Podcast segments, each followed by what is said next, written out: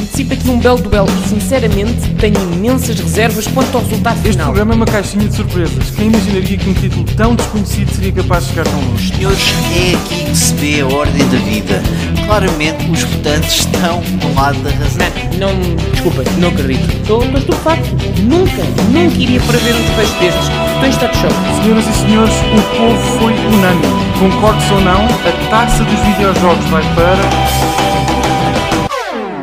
Olá a todos, sejam bem-vindos a mais uma taça dos videojogos numa semana que foi escaldante eh, para quem gosta de jogos da Mega Drive e para quem fica triste a ver Colossos eh, a ir embora. Um, eu já me estou aqui a antecipar porque estou muito triste esta semana. Um, mas estou muito contente ao mesmo tempo porque comigo tenho aqui o, o grande mestre eh, do Golden Axe, e eu, eu chamo-lhe assim porque temos uma decisão inédita para tomar aqui, portanto eu quero já chamar-lhe o grande mestre do Golden Axe 3. Ahm, acho que não estou não a exagerar. Pois não, Mike? Uh, uh, não, não estás, não estás. Mestre do Golden Axe 3, Team Golden Axe 3. Uh, portanto, vota Golden Axe 3. Uh, havia aquelas. Agora já não, já, já vão tarde, já, já, já estiveram. Mas tu já estás a fazer campanha aqui, já estás a fazer campanha aqui para, para a sessão de debate sobre o Golden Claro. Axe. Claro. Isto porque, amigos, o Daniel esta semana eh, não está cá, eh, foi treinar algures para, creio eu, para os Himalaias. Um, é por isso que o Castlevania voltou a golear. Eh, como podem ver, epá, nunca se viu o Castlevania e o Daniel no mesmo programa ao mesmo tempo, portanto, não há coincidências. Mas ele deixou-nos uma mensagem lá dos Himalaias, mandou-nos por pombo correio. Um, deve estar a chegar aí mais ou menos agora. Rise from your grave. Meus queridos, daqui o Daniel. Eu, como sabem, não posso esta semana participar na, na gravação da taça dos videojogos do nosso programa que acompanha a contenda uh, que muita discussão tem provocado no Twitter e tudo mais. Uh, eu queria ainda assim deixar-vos aqui com uh, uma reação a quente aos resultados desta ronda. Um, na hora e no momento em que eu estou a gravar isto, temos dois quase empates uh, e ainda faltam umas horinhas para o fim da votação. Uh, eu não posso uh, gravar mais tarde, só agora, portanto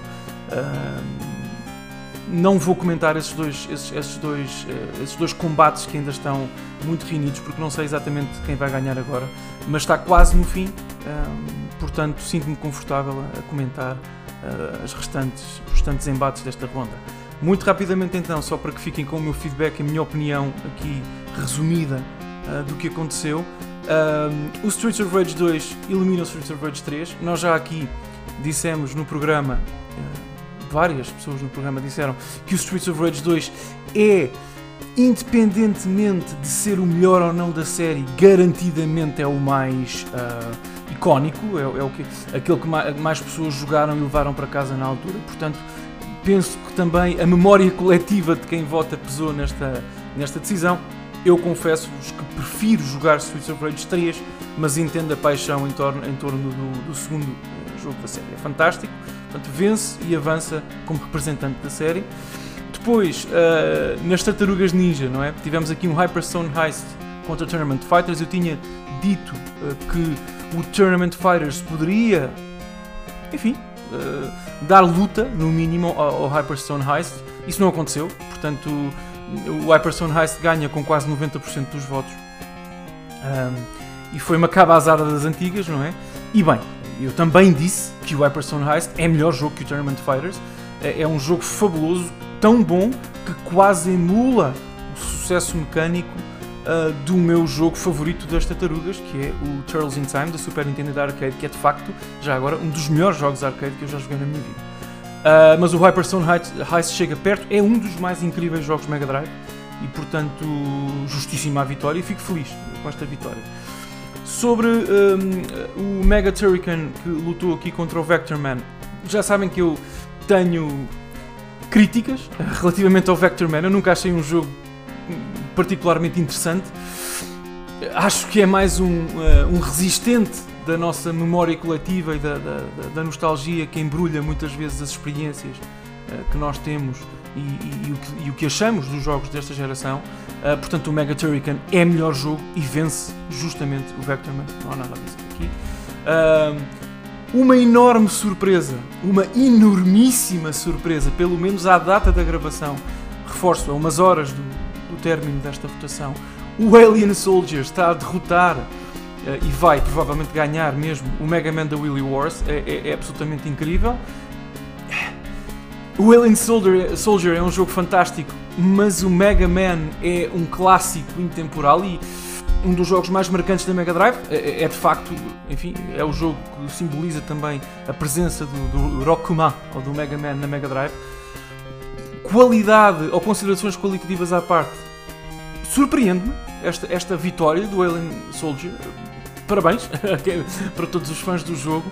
Confesso-vos que votei no Mega Man, eu prefiro o Mega Man.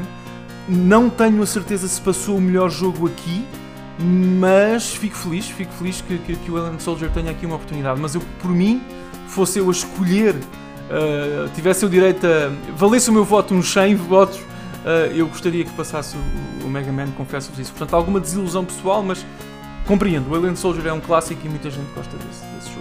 E foi muitíssimo popular por cá, tenho ideia. Uh, na próxima, na, na, seguinte, portanto, não há aqui. Eu não, ganhou o Gunstar Heroes em combate com o Sunset Riders. Já falámos também do Sunset Riders. Uh, que Deus salve o Sunset Riders, mas não há nada a dizer. Gunstar Heroes é um, é um dos grandes títulos geracionais. Uh, é um jogo que eu de vez em quando na minha Xbox, uh, como é retrocompatível, jogo e, e, e, adoro.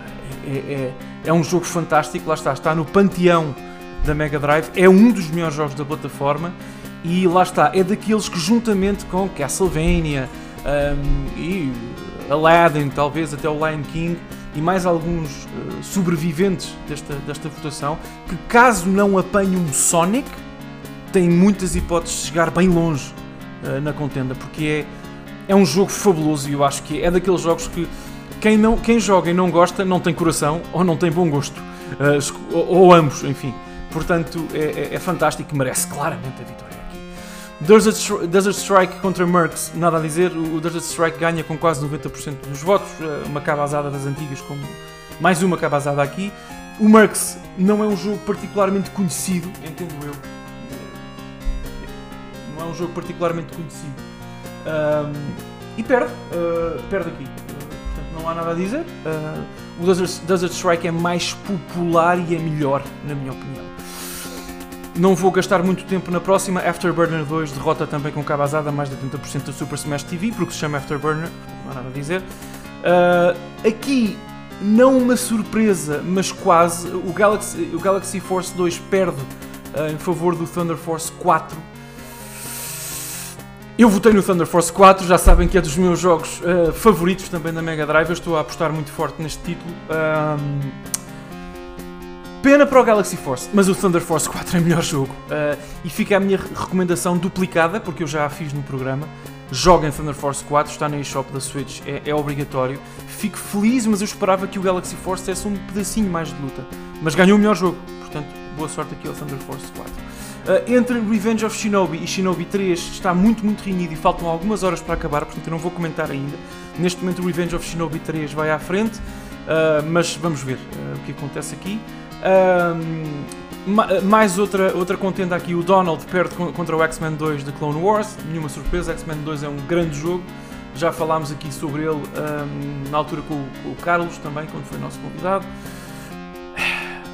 É um fantástico jogo, o, o, o Carlos Carlitos, o residente aqui do nosso programa, também o adora uh, e acho que é melhor, eh, que o Donald é mais espetacular até graficamente, portanto não há grande dúvida aqui.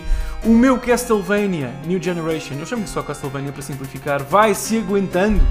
Mais uma cabazada do Castlevania, desta, desta vez ao Ghouls and Ghosts, muitíssimo merecida, embora o Ghouls and Ghosts tenha muitos méritos mecânicos, geracionais, históricos, técnicos, mas o Castlevania, Castlevania, 91% à data de gravação desta mensagem, um, começo. Lá está, é o meu jogo favorito da Mega Drive, juntamente com o Sonic 2.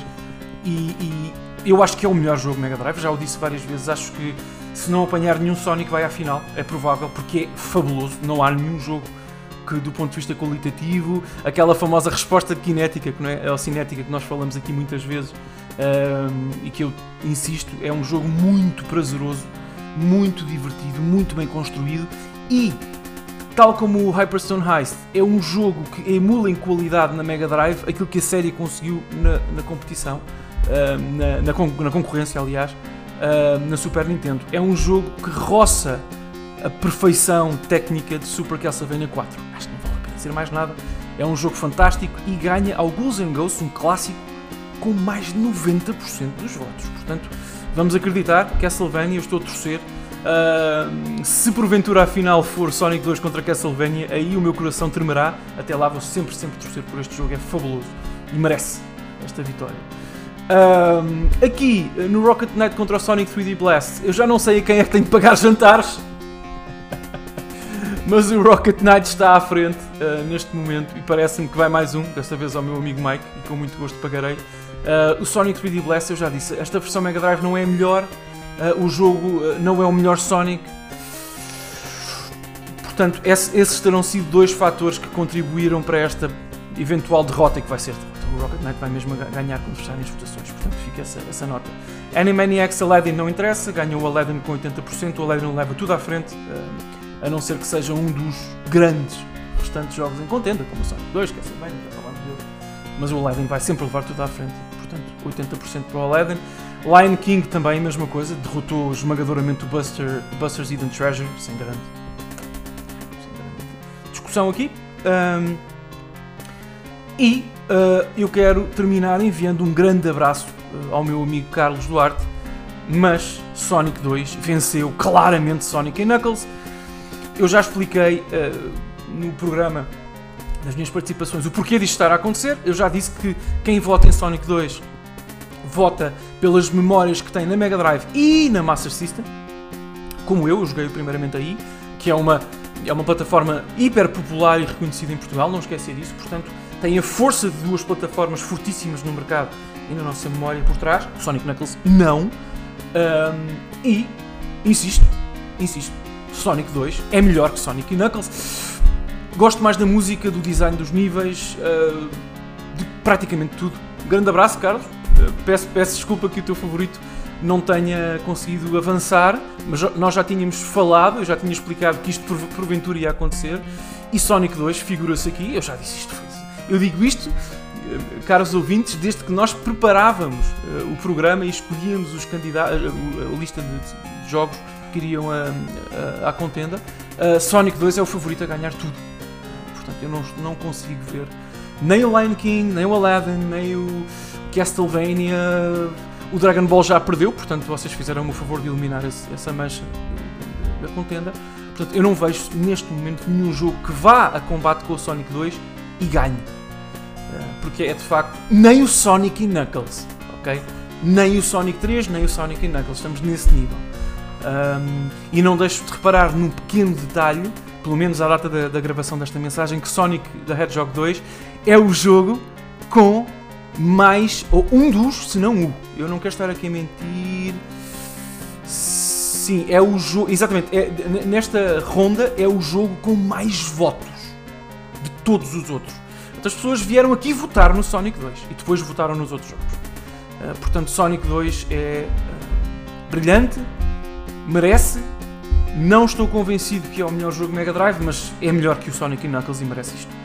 Portanto, meus amigos, é, é esta a minha reação a quente uh, dos resultados, uh, ainda que preliminares à data da gravação da mensagem, mas parece-me que finais que temos aqui. Portanto, quero enviar um abraço a todos uh, os que nos ouvem, lamentar a minha não presença, mas já sabem que a minha participação no podcast é alternada por razões puramente pessoais e inultrapassáveis. portanto, quero enviar um abraço a toda a gente, agradecer o apoio e o carinho que têm demonstrado ao projeto e um grande abraço para o Mike e para o Carlos. Eu tenho a certeza que devo jantares e ou cervejas a ambos, mas já estou perdido, porque eu tenho perdido tantas apostas, passa a redundância, que, que às, às, páginas tantas não sei onde estou. Uh, é só isso. Um grande abraço e bom programa para todos. Obrigado. Pronto. Nos Himalaias há bons pombos e, portanto, uh, permitiram-nos ouvir a voz do Daniel, que regressa para a semana um, aqui com, com mais jogos para comentar e para nos chafar no Fantasy Star. Deixa-me dizer um mal educado, porque o Daniel entra aqui assim interrompente e nem sequer deixa apresentar o nosso, o nosso convidado de, de eleição que temos para, para este episódio e substituição do grande Daniel. É tudo teu. Eu, eu acho. É, é, é assim, eu vou explicar. eu acho que este convidado é tão fixe um, que tem que ser o Mike a apresentá-lo, um, até pela relação que têm os dois. Então, eh, pronto, quem temos aqui, na verdade, é, é, uma de duas pessoas. Ele, quando tem óculos, é o Jonathan Davis. Quando está sem óculos, chama-se Ivan Cordeiro, fala é, é português. Portanto, bem-vindo uh, aqui ao nosso, ao nosso cantinho da taça dos videojogos, Ivan. Olha que não é só com os óculos, também é preciso o, o casaco preto da Adidas, não é? Pois, também é muito importante. É, é, muito importante para fazer o personagem, sim senhor. Pá, obrigado uh, já agora uh, a vocês por, pela minha participação aqui. Uh, tenho ouvido os episódios todos, tenho gostado bastante do programa e fico contente por estar a participar e por poder dar o meu input neste, neste podcast que eu acho que é muito interessante. Uh, e que a cada episódio nós queremos sempre, pelo menos eu quero sempre, e acredito que eu e muita gente, saber o que é que vai acontecer a seguir, que jogos é que vão sair e que jogos é que vão passar. Portanto, acho que é uma ideia muito interessante, fico muito contente de estar aqui e parabéns pelo, pelo projeto, acho que é muito interessante. O, o Ivan, atenção, o Ivan vibra com isto, o Ivan sofre. É? Eu sofro, eu sofro, eu sofro, eu sofro. Não és o único, eu, eu, eu, eu, sou, eu esta semana sofri, esta semana sofri imenso, uh, já lá vamos mas, houve, é, porque é, é, esta semana houve uns que ainda não tinha acontecido em nenhuma, a verem para aí 4 ou 5, cuja, uh, cujo resultado mudou drasticamente ao longo da semana. Estava aí para um sítio e depois de repente a balança virou por completo. E, e, acho que isso vai ser mais fixe agora nas fases finais, quando começar de facto a haver uh, flutuação de votos. E sofri muito. E, e antes de irmos a, a, a, àquilo que é esta ronda, Ivan, diz-me, na tua opinião, até agora, quais foram para ti as grandes baixas do, do desta taça? Ui. Um, olha, tinha que ver. Um, por acaso tinha que ver já uh, as outras. O que é que assim de repente, assim, alguma coisa que te lembres. Mas a, a, cena que eu tenho mais pena de ter saído foi o primeiro Streets of Rage. Mas um, é perfeitamente normal ele ter saído contra o Streets of Rage 2. Um, o primeiro Streets of Rage é sem dúvida aquele que mais pessoas jogaram, porque era o que vinha no Mega Games 2, que vinha com a maior parte, vá, pelo menos 50% das consolas, se não mais. No entanto, o Streets of Rage 2 foi um jogo também bastante vendido na altura e muito popular cá por Portugal. E é o melhor Streets of Rage. E portanto faz todo o sentido que acabasse por ter perdido contra esse. Embora, pronto, para mim, uh, eu uh, vou sempre continuar a ser um, um defensor do primeiro Streets of Rage, uh, principalmente a banda sonora, que para mim já agora, é das melhores bandas sonoras de sempre eh, em qualquer videojogo. Um, epá, mas não, não me lembro assim agora do que é que saiu já. Tinha que ir ver, mas olha, deixa-me ver aqui num instante. O, ah, não, isto é desta Há semana. um que eu sei que tu deves ter ficado triste, que foi o Havoc, não é? Ah, fiquei muito triste com o Avoc, sim, sem dúvida nenhuma. E eu sei que o Carlos também ficou, uh, porque o Avoc é. Epá, é um excelente platformer, é um dos meus jogos de infância, é um excelente platformer, e acho que foi bastante injusto uh, ter, ter saído daqui. Um, pá, foi a, foi a minha escolha na, na altura na, na, votação, pá, e fiquei, fiquei, fiquei muito triste, mas. Eu, eu, sinceramente fiquei triste, mas não estava, uh, não fiquei surpreendido que o Avoc tivesse saído, até porque hum, não é propriamente um jogo uh, muito popular. Ou seja, é, é, um jogo que as pessoas que o jogaram conhecem como um bom jogo, mas não é um jogo muito popular, digamos assim. Fiquei também triste, mas concordo uh, por ter saído o Soleil. Uh, porque eu acho que o Soleil é um jogo muito, muito bacana e muito eu... único na Mega Drive. Mas o Story of Thor é um grande jogo. Portanto, é pá, uh... pois, eu, eu gosto dos dois por igual, sabes? Eu nunca eu esse, pá, não acho que escolhi o solo mais porque por, por, por, questões emotivas, mas hum. eu gosto dos dois por igual e de facto são muito bons jogos. Mas um, um deles não é um clone do Zelda.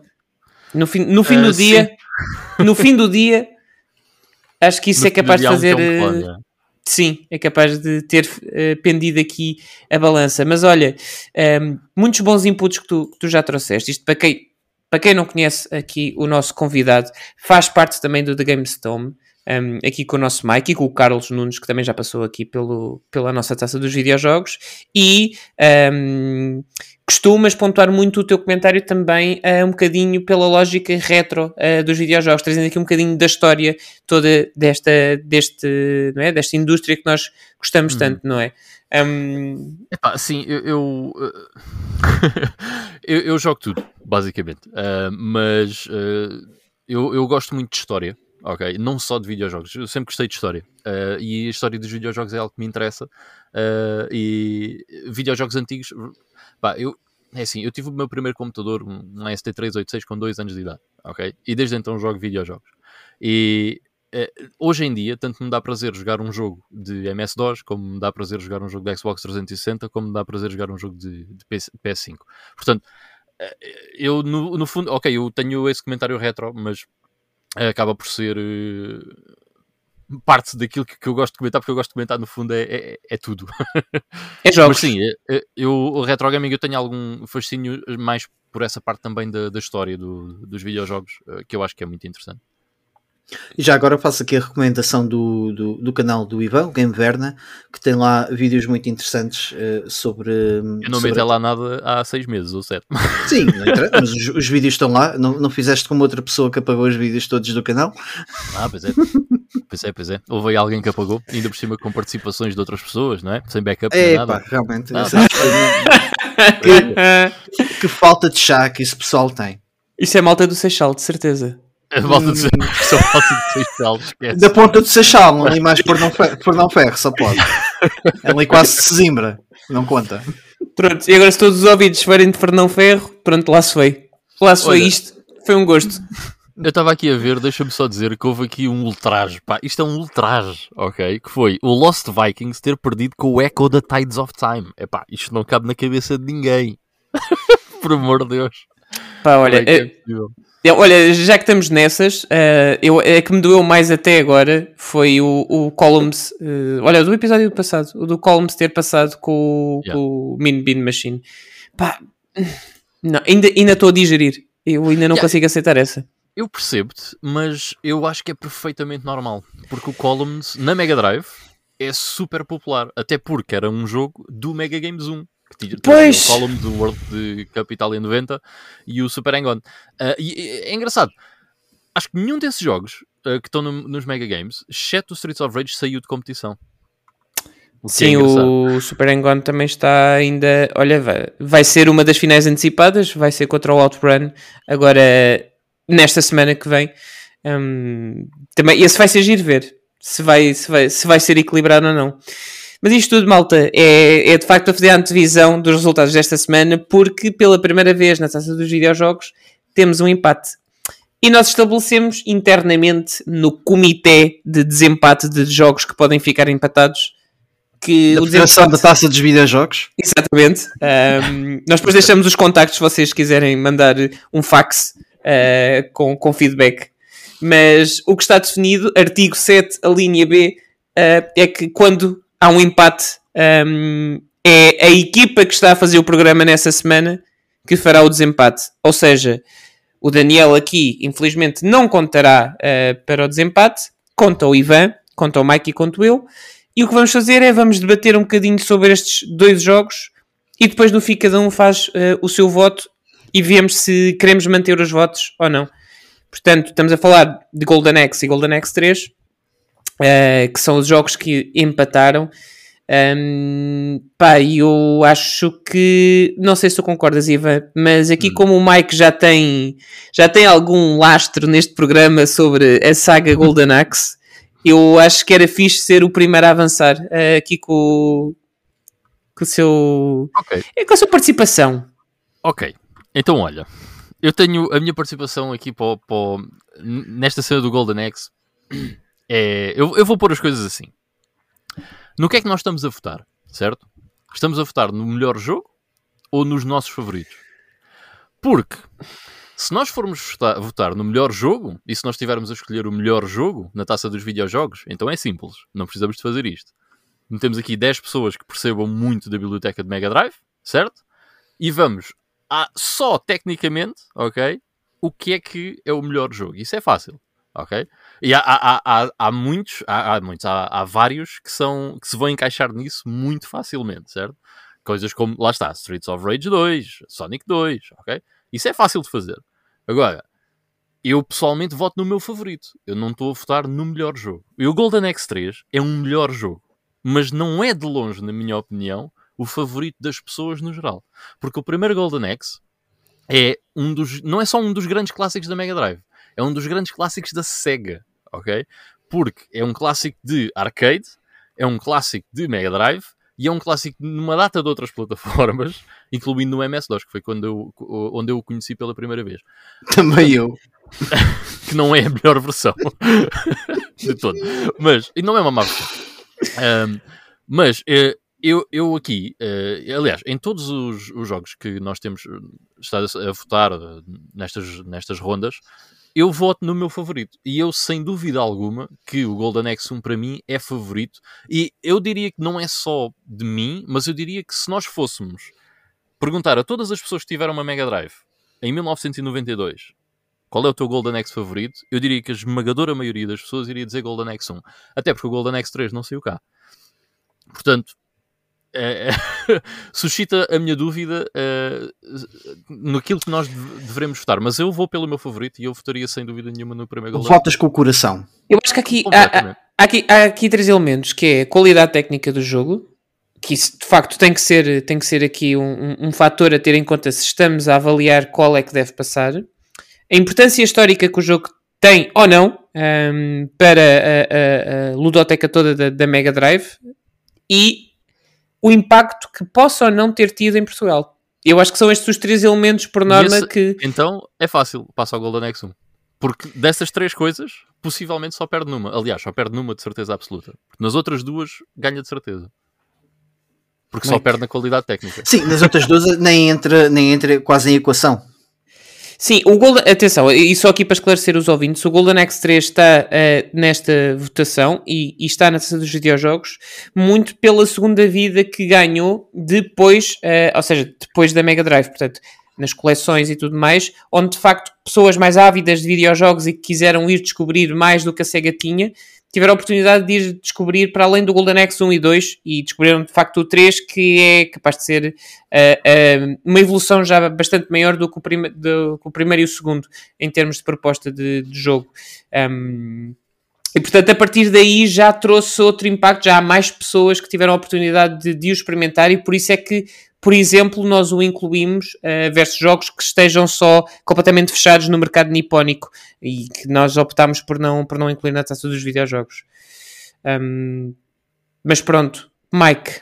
E que não, que é que te... Pronto, é, é aí que eu também ia pegar, porque também não deixa, de, não deixa de fazer parte da taça dos videojogos. A vida da Mega, da Mega Drive estendeu-se eh, muito além do seu, do seu tempo de vida em mercado uh, devido a estas coletâneas. Eu acho que houve muitas pessoas que vieram a conhecer, uh, muitos pais que compraram para jogar com os filhos as coletâneas para, para recordarem eles os, os, os momentos da, da sua juventude. Com, com uma geração mais nova que depois veio a conhecer e talvez a apreciar eh, esta geração 16 bits com a Mega Drive. Eh, aliás, e arrisco a dizer, talvez seja a consola que hoje em dia está melhor representada no mercado. Tivemos uh, situações mais esporádicas com as, as lojas de, digitais da Nintendo, uh, que, tinha, que tinha muitos clássicos da Nintendo e da Super Nintendo, mas eu acho que a SEGA conseguiu fazer um melhor trabalho porque uh, conseguiu uh, expandir esse, uh, portanto, essa biblioteca para o mercado físico e não apenas bloqueada no mercado digital. Porque também os tem lá. Tem, tens os jogos na Steam, tu tens os jogos na, na, portanto, na Nintendo Switch hoje em dia e tens os jogos nas 300 coletâneas que já foram saindo até, até então. portanto, aqui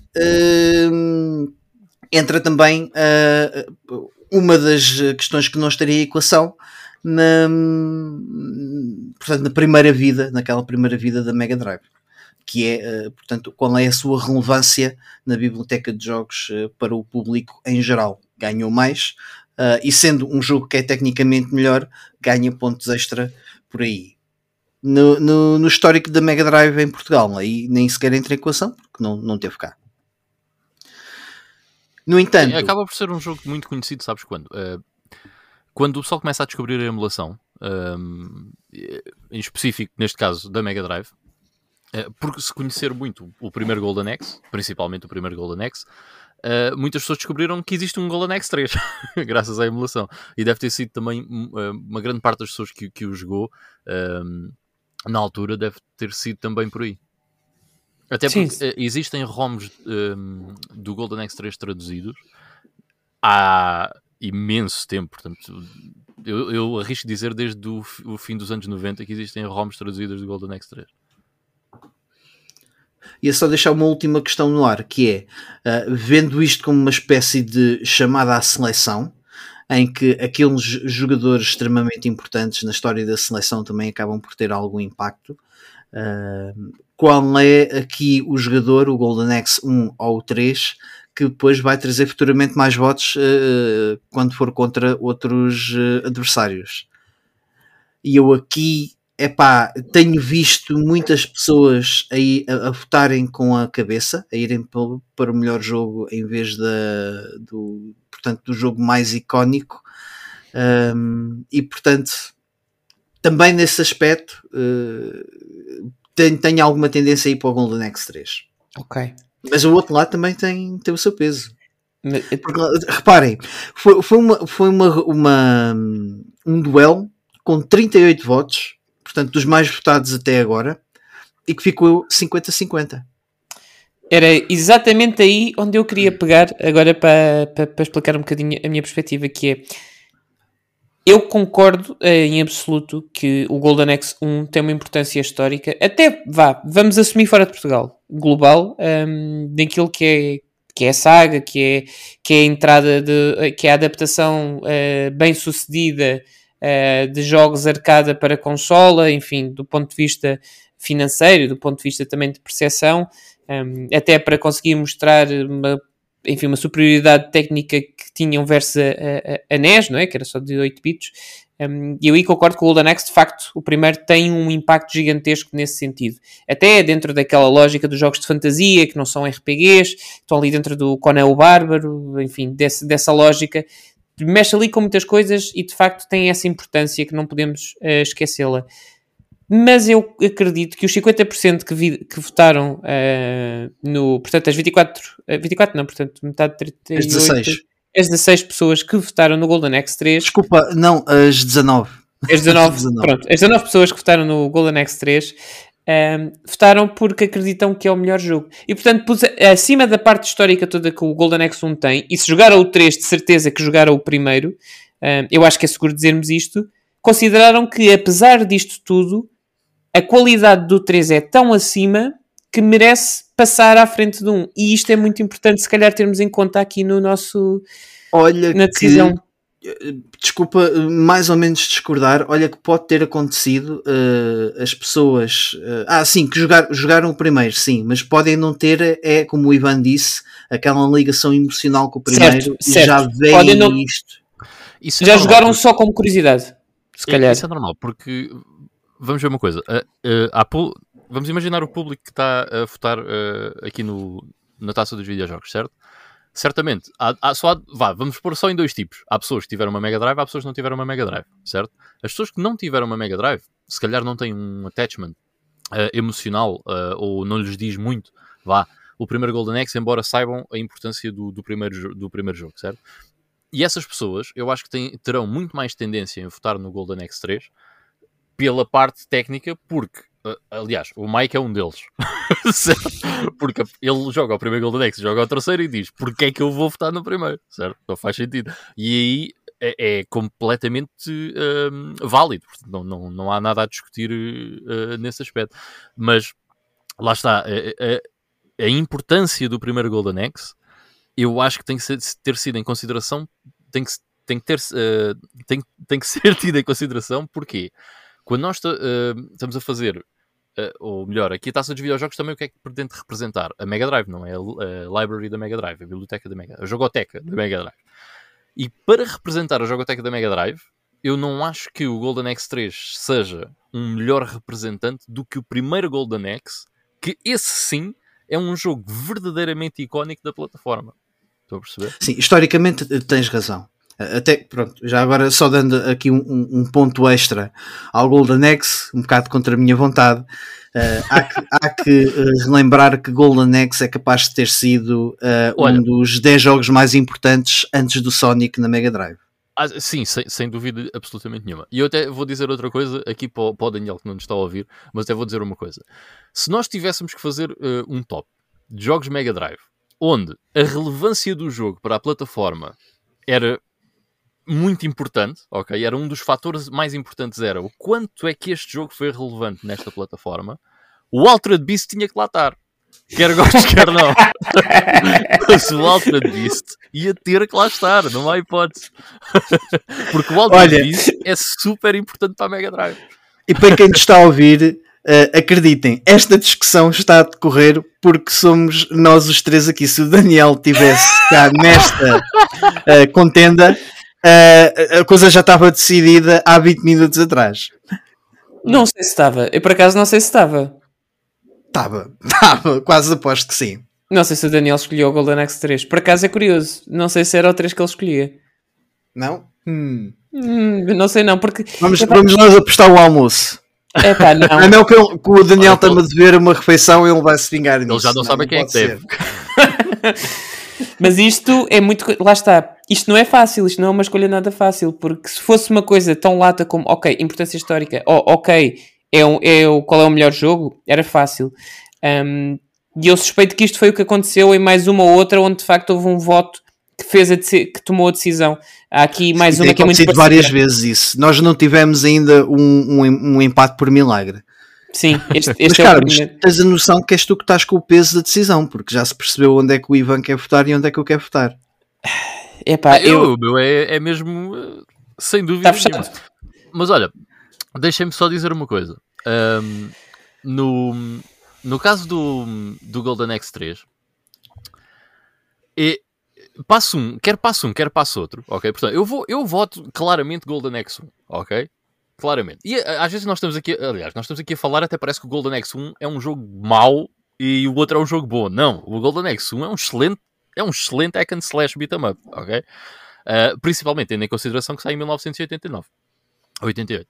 89. Uh, fogo, 88 ou 89?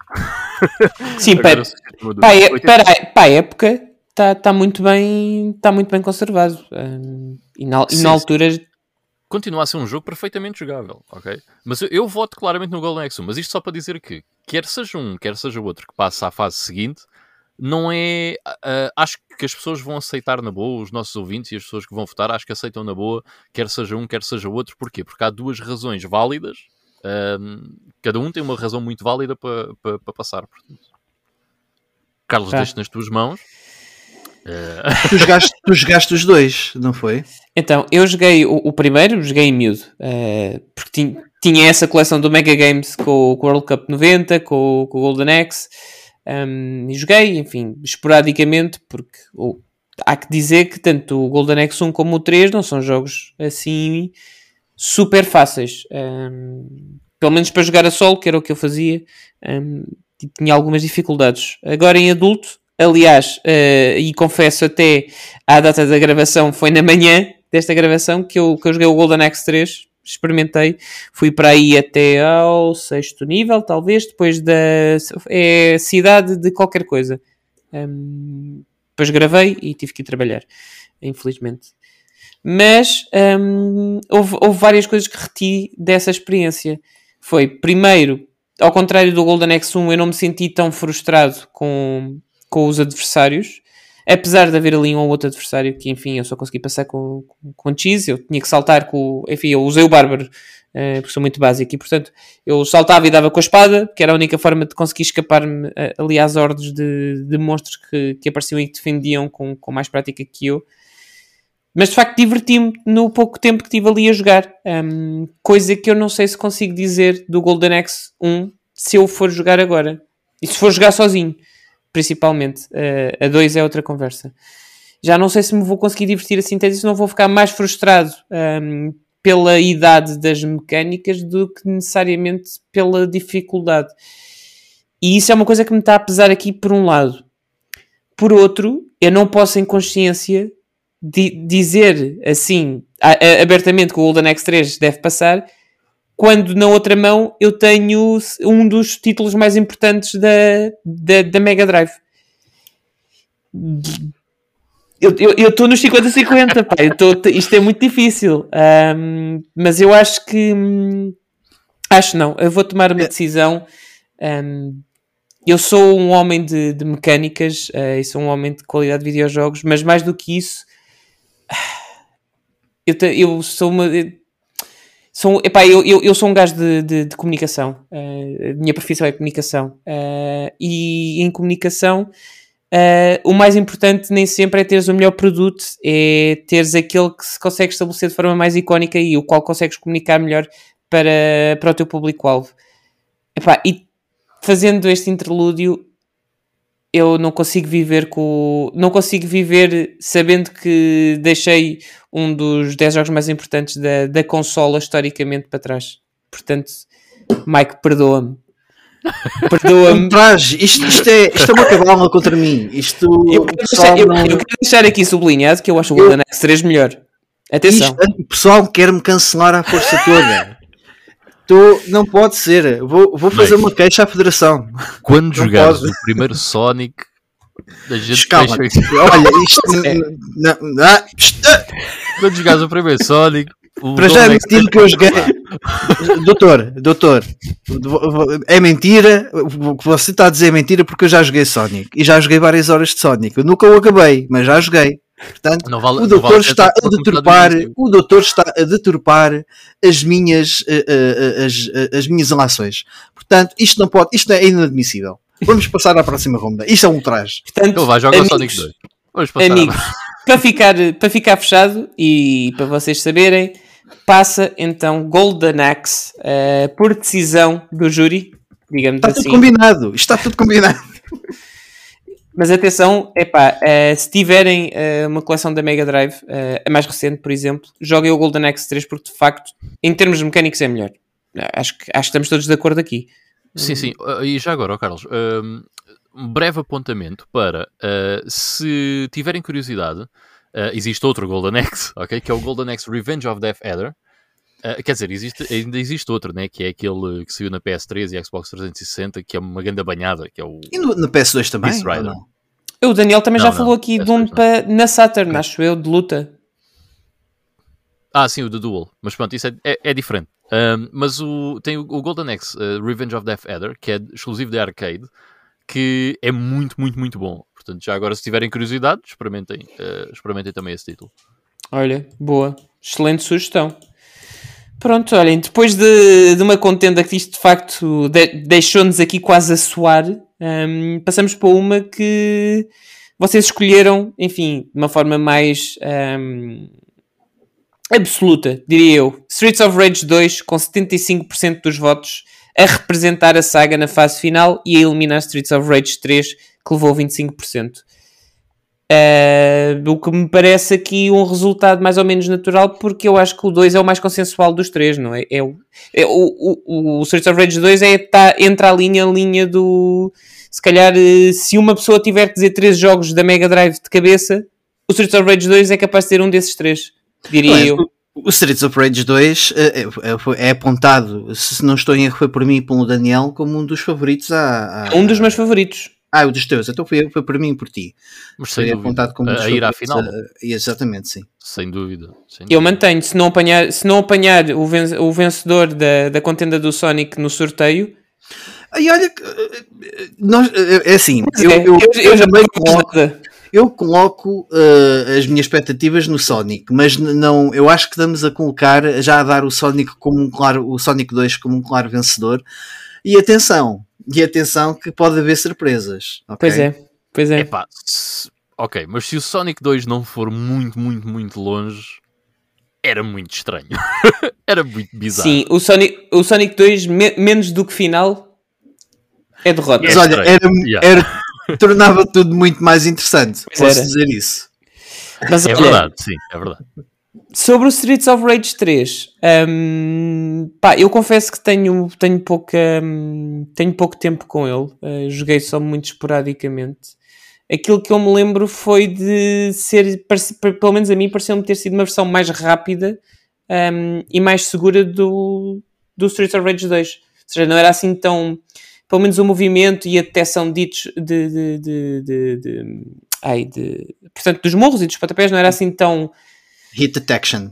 a hit detection não era assim tão pesada como era a do 2, pelo menos pareceu-me já uma coisa mais aproximada a, a, a beat 'em ups, tipo o Hyperstone Heist que está aqui, que eu acho que consegue fazer um bocadinho, também vem de, outro, vem de outra escola, enfim, vem da Konami, hum, consegue se calhar fazer melhor esta lógica de, de fazer um, um jogo arcada onde se- seja mais justo e não seja uma dificuldade tão injusta porque tu não consegues acertar ou desviar-te a tempo do- dos golpes dos inimigos. Pelo menos eu sempre senti isto, tanto com o Golden Axe como com o Streets of Rage.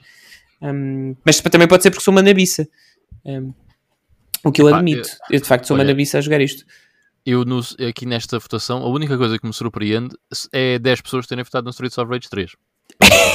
Só pela banda sonora, só pela banda sonora devia ter zero votos. Não, epá, eu, eu pessoalmente, eh, o Streets of Rage 3, acho que é o que eu. Não, sem dúvida que é o que eu menos gosto dos três, ok? Mas eu acho que mecanicamente o Streets of Rage 3 até é fixe, mas não gosto muito das personagens que o Streets of Rage 3 tem, gosto muito mais das personagens do primeiro e depois do segundo. Ahm, mas a grande diferença, ah pá, quando eu meti o Streets of Rage 3 na consola pela primeira vez, ahm, eu já o tinha jogado em emulação, mas nunca, nunca tinha, acho que nunca tinha sentido isso. Que foi, que raio de banda sonora é esta? Ok, E eu pensei, isto não é do Yuzo Koshiro. Já não Mas é, é. para não? É? É. Ah, ok. Yeah. Eu achava que o 3 Eu- não era. E eu fiquei surpreendido com isso, porque não tem nada a ver com a banda sonora dos outros, é bastante diferente. Ahm, epá, e na minha opinião não resultou ah, nada bem. Nada bem. Ahm, mas continua a ser um bom beat 'em up, sem dúvida. Não, e tem aqui outra, outra, outra coisa. Eu acho que há muita gente que passou por uma Sega Saturn na, na altura que foi para, foi para a geração seguinte sem sequer saber da existência de um terceiro título da, da série Streets of Rage. Na altura É não assim. havia, não se esqueçam que não havia internet, eh, revistas especializadas de videojogos não eram assim. O Mas Streets olha Rage que- é de 94, o Streets of Rage 3. Nós não somos um país early adopter. Ou seja, aqui ninguém teve PS1 em 94 e 95. Certo, mas não foi, não, não foi um jogo que, que- bateu assim tanto nas lojas, percebes? O Streets of Rage foi. 2. não foi porque não foi muito distribuído também por cá. Ahm, aliás, há vários exemplos. Por exemplo, o Shinobi 3 também não. Já vamos falar dele, mas o Shinobi 3 também não. É, não é por isso que deixam de ser bons jogos, mas é pá, não. Sim, eu- ninguém está a falar, de- aqui ninguém está a falar da qualidade. Eh, Sim, sim, claro. a falar de, de porque é que as pessoas optaram por ir ao Streets of Rage 2 em vez do Streets of Rage 3. É mais nesse sentido que eu estou a fazer este comentário. Sim, sim, sim. Eu, Eh, Eu tenho uma ideia, não sei se é correta, mas eh, a maior dá-me dá a entender que a maior parte das pessoas cá em Portugal acabou por ter Mega Drive por volta de 93, 94, uma coisa assim do género. Posso estar errado, mas parece-me por aí. Ahm, e na 93, 94, eh, nós, nós somos tendencialmente um país ahm, modesto, certo? Onde o sinal promoção faz muita, faz muita diferença, ok? Ah, e é- era, era muito comum ah, ver o Streets of Rage 2 em promoção ahm, já no fim de vida da consola e o Streets of Rage 3, pá, eu não me lembro ah, de ter sido um jogo por aí muito distribuído. Portanto, acho que muita gente teve o Streets of Rage 2. ah, sem- aliás, nós até temos uma versão do Streets of Rage 2 exclusiva de Portugal, não é? Que é o Blue Label, que é é uma coisa inventada pela Ecofilms, que é um cartucho do Streets of Rage 2 com uma label azul de lado esquerdo. Aqui isso não, não existe em mais lado nenhum do mundo. É- por- possivelmente por ter haver- havido essa distribuição também muito massiva por cá. mas olha, isso é Sim, muito- não, e, e a Ecofilms eh, eh, trabalhou muito bem a distribuição da, da- da- das consolas da Sega por cá. Eh, aliás, nós, nós somos um, um case study. Eu acho que deve-se muito ao, ao trabalho que foi feito pela, pela Ecofilms e ao não trabalho feito pela, na altura. Concentra. eh, n- não era Chaves Feist? Uma coisa Sabes, assim. do- yeah. E depois é que foi Concentra. Ok. Uau, ia bem. Ah, isso, isso já me ultrapassa. Eu era, era, muito, Mas olha era que- muito garoto. Ecofilms não só fez um trabalho excelente em distribuir cá a Sega, as consolas da Sega, como fez a sua própria consola licenciada oficialmente à Sega, que era a Mega Games, exclusiva de Portugal. Portanto, a Uau. Ecofilms fez muita coisa eh, com a Mega Drive cá em Portugal. E esta consola sai, se eu não estou em erro, em 97. Ok, 96 ou 97, something like that. Eh, portanto, yeah. Olha, Portugal não- é um case study em termos de Mega Drive. Epá, não fazia a mínima ideia disto. Já valeu a pena só uh, estes minutinhos. Eu ia só dizer sobre o Streets of Rage 3, que lembro-me, é, isto é memória de miúdo. Eu não tive o 2, um, aliás, eu não tive nenhum Streets of Rage. Um, mas lembro-me principalmente do 3 porque eu tinha aquela coisa do, dos truques e dicas, que era assim um manual a preto e branco. E aquilo não se chamava manual, chamava-se. Eh, não era bem a Bíblia, mas era assim uma coisa parecida. Um, cuja capa era a capa do Streets of Rage 3 eu lembro-me de passar pelas papelarias e ver aquilo à venda, e portanto via aquela capa e via a capa do jogo à venda, e isso sempre me fascinou. Um, portanto, eu imagino que em termos de marketing tenha havido algum push relativamente ao Streets of Rage 3 um, nesse sentido. Por outro lado, a capa do 2, isto é uma coisa que a gente por acaso não costuma conversar aqui, mas a capa do Streets of Rage 2 é, é eu acho que é daquelas se eu tivesse lá está, se me pusessem uma arma à cabeça e me pedissem para eu descrever uma capa de um jogo da Mega Drive, certeza que era essa, ou a do Sonic 2 com, com, com o Robotnik a morder o 2, ou então a do a do Super Street Fighter 2, que também é uma capa zorra do caraças. Eu não sei se é só a cá europeia, que são as sombras dos quatro, dos quatro novos lutadores. Uhum. Pá, e que é uma capa zorra do caraças. É ficha.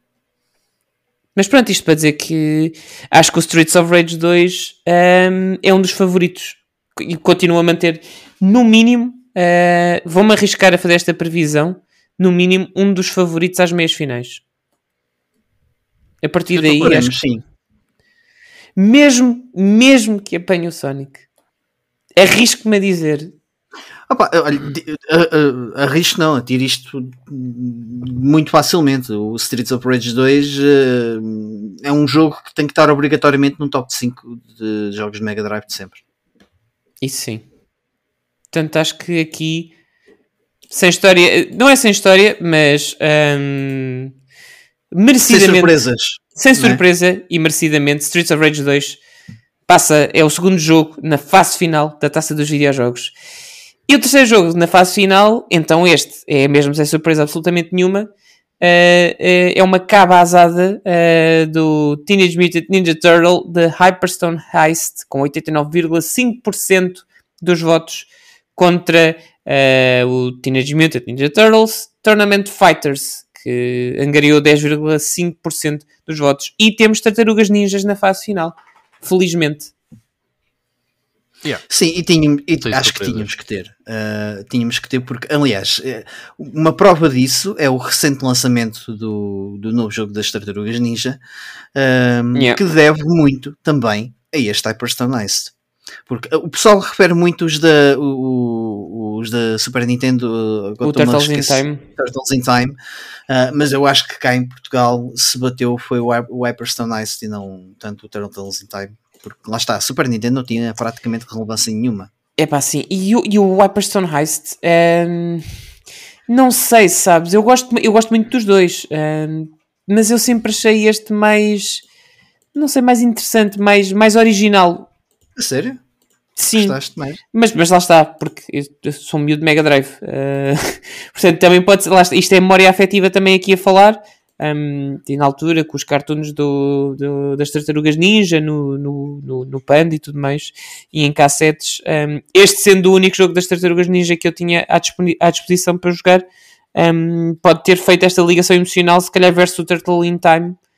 Que pode ser mais interessante mecanicamente. Um, Havias um episódiozinho do, das tartarugas ninja e a seguir ias ligar a Mega Drive. É pá, sim. Uh, basicamente era isso. Um, e é um jogo que se joga muito bem hoje em dia. Uh, não perdeu nada. Uh, não fica a dever nada, acho eu. Qualquer um dos beat'em ups que tenha passado. e temos aqui três excelentes beat'em ups na fase final. Um, acho que não deve, não deve absolutamente nada a nenhum deles. O Tournament Fighters, vi aqui muita gente no Twitter com memórias muito afetivas deste jogo. Um, eu experimentei e testei. Portanto, isto pode ser porque foi em adulto e foi assim há uns dias uh, para também poder uh, alicerçar alguma coisa no comentário. Sabes que também temos uma percepção diferente nos dias de hoje e temos um, um, um conhecimento de, de causa uh, relativamente àquilo que, que, são os outros jogos de, de luta uh, que existem nestas consolas, nomeadamente o, o Mortal Kombat, o Street Fighter. uh, Killer Instinct, por exemplo, de- desta altura, ainda que fosse da, da- da concorrência. Um, e, e olhamos para este, para este jogo e, e não acrescenta nada uh, àquilo que, hum, que estes jogos de luta acabam por ter, percebes? Que, que são os jogos que, que acabaram por fazer uh, o, o género daí em diante. Foi, foi nesta geração que, que, que o género tomou um, um novo percurso. É pá, sim. Ah, eu acho que sim. E tu, Ivan, tens alguma coisa aqui com, com estas tartarugas ninja? Ou... Ah, acho que o resultado é, era óbvio. Não, não via o Tournament Fighters ganhar isto por onde, por onde lá fosse. Era impossível, acho eu. Uh, o Hyperstone Ice é um excelente jogo. Uh, olha, eu não tenho nenhuma ligação nem com o Hyperstone, nem com o Hyperstone Ice, nem com o Turtles in Time quando era miúdo. E uma uh, opinião completamente unbiased, eu acho que continuo a preferir o Hyperstone Ice ao Turtles in Time. Por isso, simplesmente que o jogo parece-me ser mais fluido. E muitas pessoas dizem: Ah, mas o, o Turtles in Time tem mais níveis. É verdade, mas o Hyperstone Ice tem níveis muito maiores que o Turtles in Time. Um, Pois é. Portanto, é um bocado pick your poison, ok? Mas eu, uh, se tivesse que jogar um, provavelmente jogava o, o Hyperstone Ice. Um, Portanto, yeah, pá, acho que é um excelente beat'em up. Uh, tal como tu disseste, não deve nada aos outros. E até fico curioso quando apanhar um dos outros, se apanhar um dos outros, uh, qual é que ganhava. Por exemplo, se apanhasse um Streets of Rage 2, Opa, eu não não sei. tenho a certeza se, um, se o Streets of Rage 2 saía assim tão ileso desse combate. Olha, eu posso dizer que eu não sei em que é que eu votava. Ah, Então, isso, já agora, fa- fazendo aqui uma, uma, uma pergunta.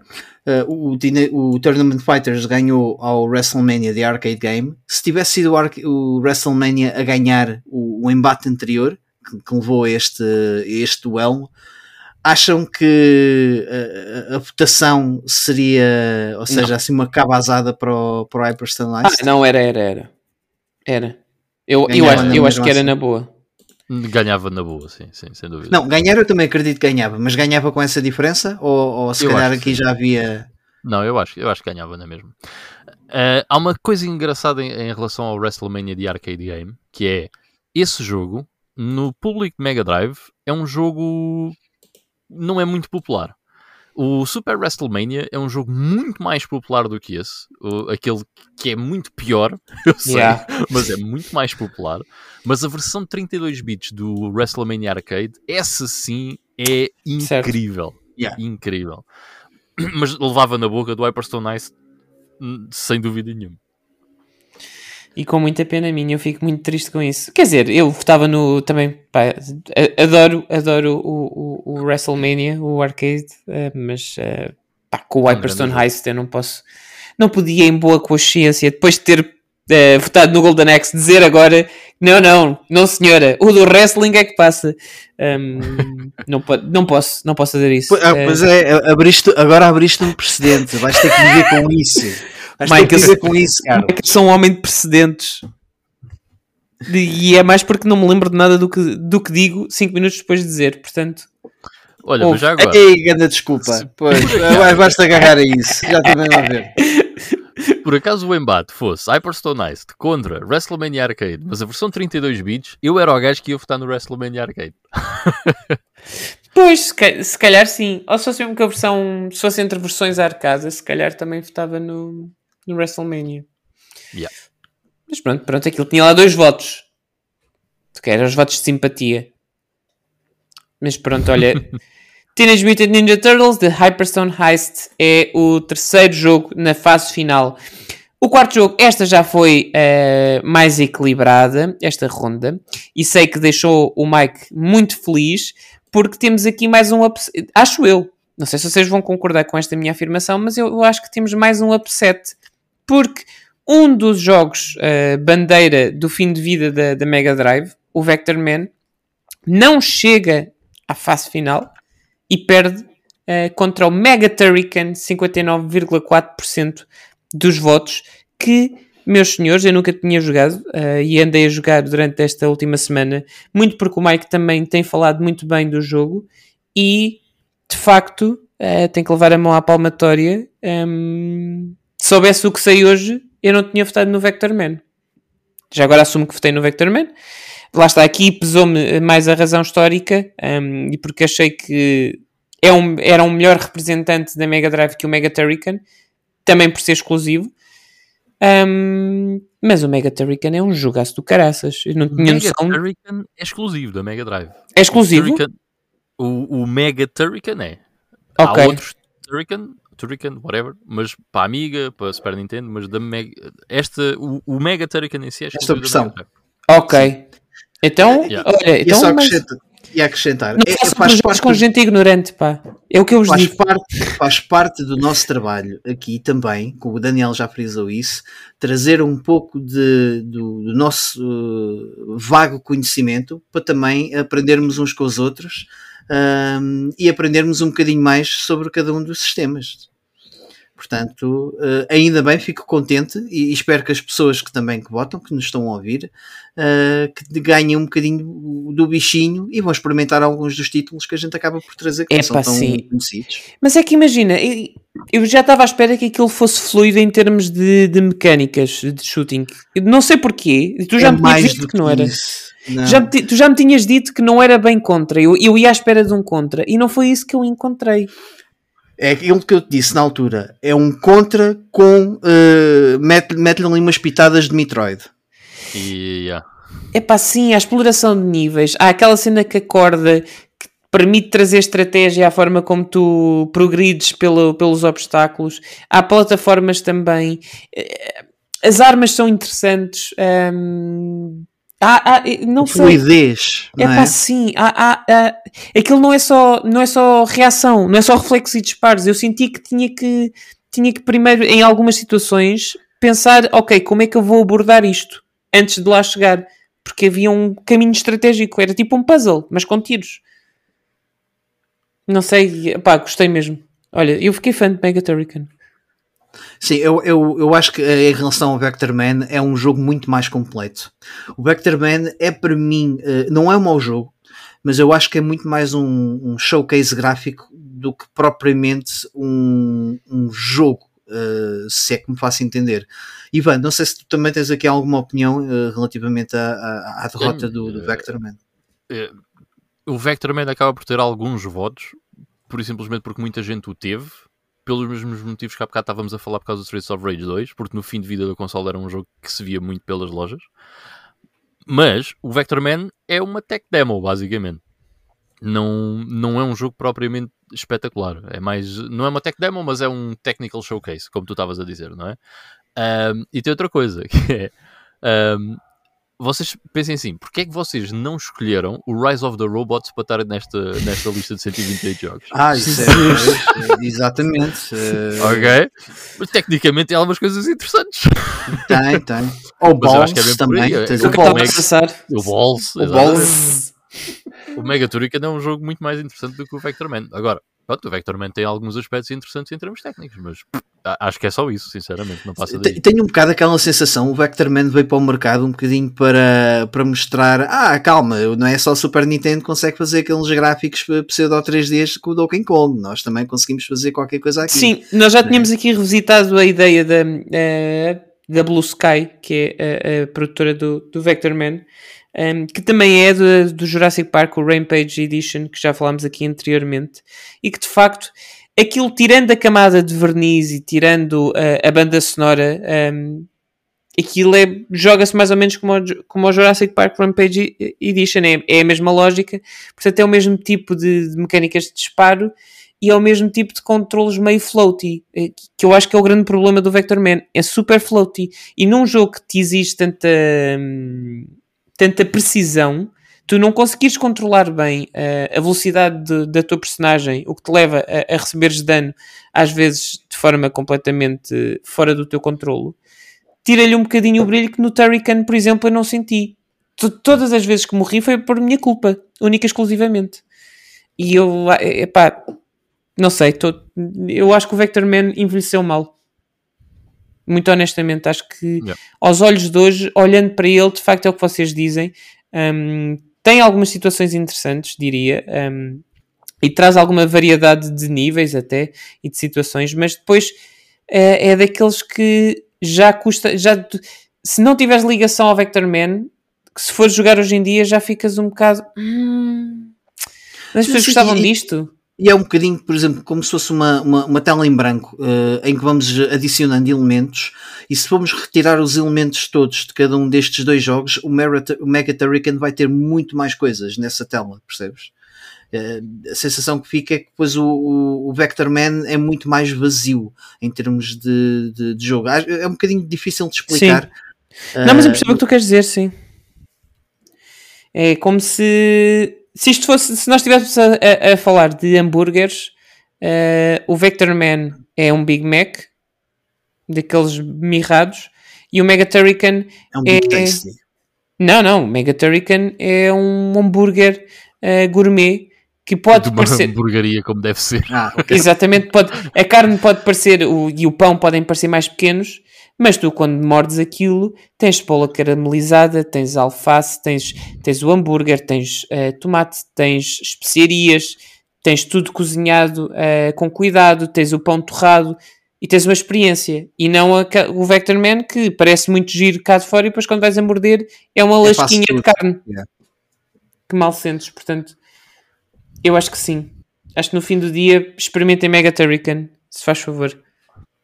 Olha, deixa-me só dar uma dica aqui no Mega Turrican, que o Mega Turrican é um jogo muito caro na Mega Drive, mas a Strictly Limited Games tem uma versão Director's Cut eh, licenciada ehm, à venda por 50 ou 60 euros, mesmo a versão de Mega Drive. Portanto, se por acaso quiserem Oh, uau. jogar no hardware original, eh, passem pela Strictly Limited Games. Ehm, eu já lhes vou pedir o dinheiro do patrocínio. Eh, porque epá, essa versão é muito fixe, tem alguns extras em relação à versão original. Olha, não fazia a mínima ideia. Já agora, aquela, aquela coletânea que saiu há, há coisa de um ano ou dois eh, tem um Mega Turrican. Eu sei que tem um e o dois, não tenho a Epá. certeza se tem. Não Agora sei, estava aqui. Tem, Tem? tem, Ok. tem. Tem aqui, estava aqui a ver. O Turrican Anthology Volume 1 tem o Mega Turrican. Quer dizer, pelo menos diz aqui Mega Turrican Score Attack, se calhar não sei se é alguma. Ah não, esta é da Strict Unlimited. Desculpa. Yeah. Que saiu para. Olha, eh, estou a ver aqui eh, 35 euros para a Switch. Olha, nada mal. Good. Ok. Olha, oh Mike, então antes de irmos à próxima, não, não resisto a perguntar-te isto. Que hipótese é que achas que o Mega Turrican tem na fase a eliminar? Olha, é- é- está, é, a partir daqui vai ser tudo por sorteio. Portanto, tudo dependerá do, do adversário que o, que o Mega Turrican tiver pela frente. Mas eu acho que o Mega Turrican vai ter adversários muito fortes e por causa disso eh, é um dos favoritos a cair na próxima eliminatória, na minha opinião. Portanto, tudo depende qual é o adversário que vai, vai calhar. Há aqui, por exemplo, bem, já vamos mais à frente, mas há aqui Sim, um, um quero tipo ou outro que também. eu acho que eu vejo facilmente a ganhar. Uh, mesmo neste, vamos discutir ainda neste episódio, uh, mas no entanto há aqui outros que claramente vai perder, ok? Com cavazada, na minha É assim, eu, eu não me lembro de todos os jogos que, estão na- que vão estar agora, que foram os que ganharam no grupo C e D, uh, mas olhando para este grupo, eu diria que o Mega Turrican perde contra qualquer um deles. Pois eu também Se não tenho a certeza. contra Se, algum deles, acho que perde con- contra qualquer um. eu também não tenho a certeza se passe com, com, é com um, talvez. Há aqui um ou dois em que eu se calhar. Mas eu já, eu já- eu já, já digo quando chegarmos lá. Porque a seguir, este, este jogo então tem andado. Não sei se, não, não sei se é errado chamar-lhe underdog, mas ele tem, tem tido duas eliminatórias super próximas, super difíceis e tem começado a perder no início de cada uma e a meio da semana dá a volta e consegue por uma nesga passar. Eu estou a falar de Alien Soldier, um, o primeiro representante da Treasure na fase final, que vence, uh, para surpresa, por exemplo, do nosso amigo Daniel, o Mega Man da Wily Wars uh, com 55,9% dos votos. Portanto, a saga Mega Man fica de fora da fase final um, e eu vou-me arriscar aqui a tirar-me a dizer e ainda bem, porque embora esta coleção tenha depois aqueles níveis adicionais e aqueles três uh, Robot Masters adicionais um, e essa parte seja gira, a adaptação dos jogos da NES para a Mega Drive é um bocado coxa, gráfica e mecanicamente. Eu acho que não funciona. Eu acho que o jogo em si não funciona muito bem, fora os níveis originais. Um, e quando pões isto uh, comparado ao Alien Soldier, que é a, a, a Treasure no máximo dos, dos seus poderes criativos e, e, e de e de criação de jogos de shooting, enfim, depois de já terem equipa que trabalhou uh, no Contra Hardcore, depois de já terem experiência também de terem feito o Gunstar Heroes, que depois tra translada tudo para este Alien Soldier, eu acho que não, não podemos em boa consciência deixar passar uh, uma versão uh, mais fraca dos três primeiros jogos do Mega Man, pá, que são espetaculares, sem dúvida nenhuma, versus um jogo tão criativo, tão interessante. Um, não sei, o que é que vocês acham disto? Pode dizer, Olha, eu para mim é simples. E eu aqui, na, na mensagem que o Daniel nos deixou, eu discordo 200% com o Daniel. e o Mega Man só está aqui. O primeiro Mega Man não devia ter passado a primeira eliminatória. E o Mega Man só está aqui por causa do nome. Só. Só porque diz ali Mega Man. Porque o Mega Man Willy Wars, para além de ninguém o ter jogado, porque há para aí 10 cópias na Europa, uh, tem outro problema, que é o Willy Wars, e tu estavas a dizer bem, Carlos, é, é, conhecido principalmente por ser um porta aberrante das, dos três primeiros Mega Mans da NES. Os controles são horríveis, ou são piores do que os da NES. A banda sonora ficou muito mal traduzida para, para o chipset da, para o chip da Mega Drive. Uh, os gráficos, em termos de sprites, vocês já olharam bem para os sprites do Mega Man Willy Wars? É horrível, ok? O Willy Wars só passou e só estava aqui pelo nome Mega Man. E contra o Alien Soldier, fico muito contente de não ter passado daqui. Fico triste por ter tido tantos votos, porque foi mesmo só por ter o nome. E teve à frente também da semana.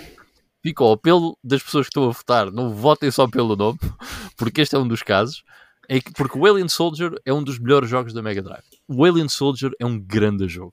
Uh, é, é, o único na, na Mega Drive. É um jogo muito, muito criativo brutalmente difícil, certo? Mas que dá mesmo pica voltar ao início e tentar novamente, pá, porque é um jogo fantástico, o Alien Soldier. Muito É diferente isso- de outras coisas que vocês têm na Mega Drive. É por isso é que eu gosto do Ivan, ele vem aqui para atiçar as pessoas. É isso, Ivan. É isso. Ah, não, eu aqui discordo com a Enche- Daniela de 400 milhões de porcento. Enxovalha nesta gente, nesta gente que vota no Golden X1. Ah, tu votaste no Golden X1. Tens que deixar o passado ir, Mike. Voto e vou votar sempre. Mas eh, eu já não lembro que jogo é que o Mega Man Willy Wars ehm, eliminou na primeira digo-te, ronda. Foi o. Toki. Então, Olha, é um bom exemplo. Porque o Toki, eu votei no Toki, ok? Porque o Mega Man Willy Wars não tinha nada a ganhar ao Toki. Porque o Toki é um jogo interessante de arcade, é um bom jogo e é um excelente porte para a Mega Drive. por acaso eu também votei no Toki, creio, creio que sim. Mas eu, eu, por acaso, este, este Mega Man Willy Wars, é, epá, era mesmo daqueles. que- Foi mesmo aquele jogo que Mega Man pensei, é Nintendo, não tem nada que estar aqui na SEGA. "Não passa daqui. Vai-te embora! Olha agora, O que é que isto está aqui a fazer? estes nintendistas para aqui, eu não suporto esses jogos. Aliás, as 55,9% das pessoas que votaram no Alien Soldier era tudo pessoal fã da Nintendo que veio aqui só para eliminar o Willy Wars. Isto não é da Super Nintendo, daqui. Concordas com isto, Mike? Ah, não.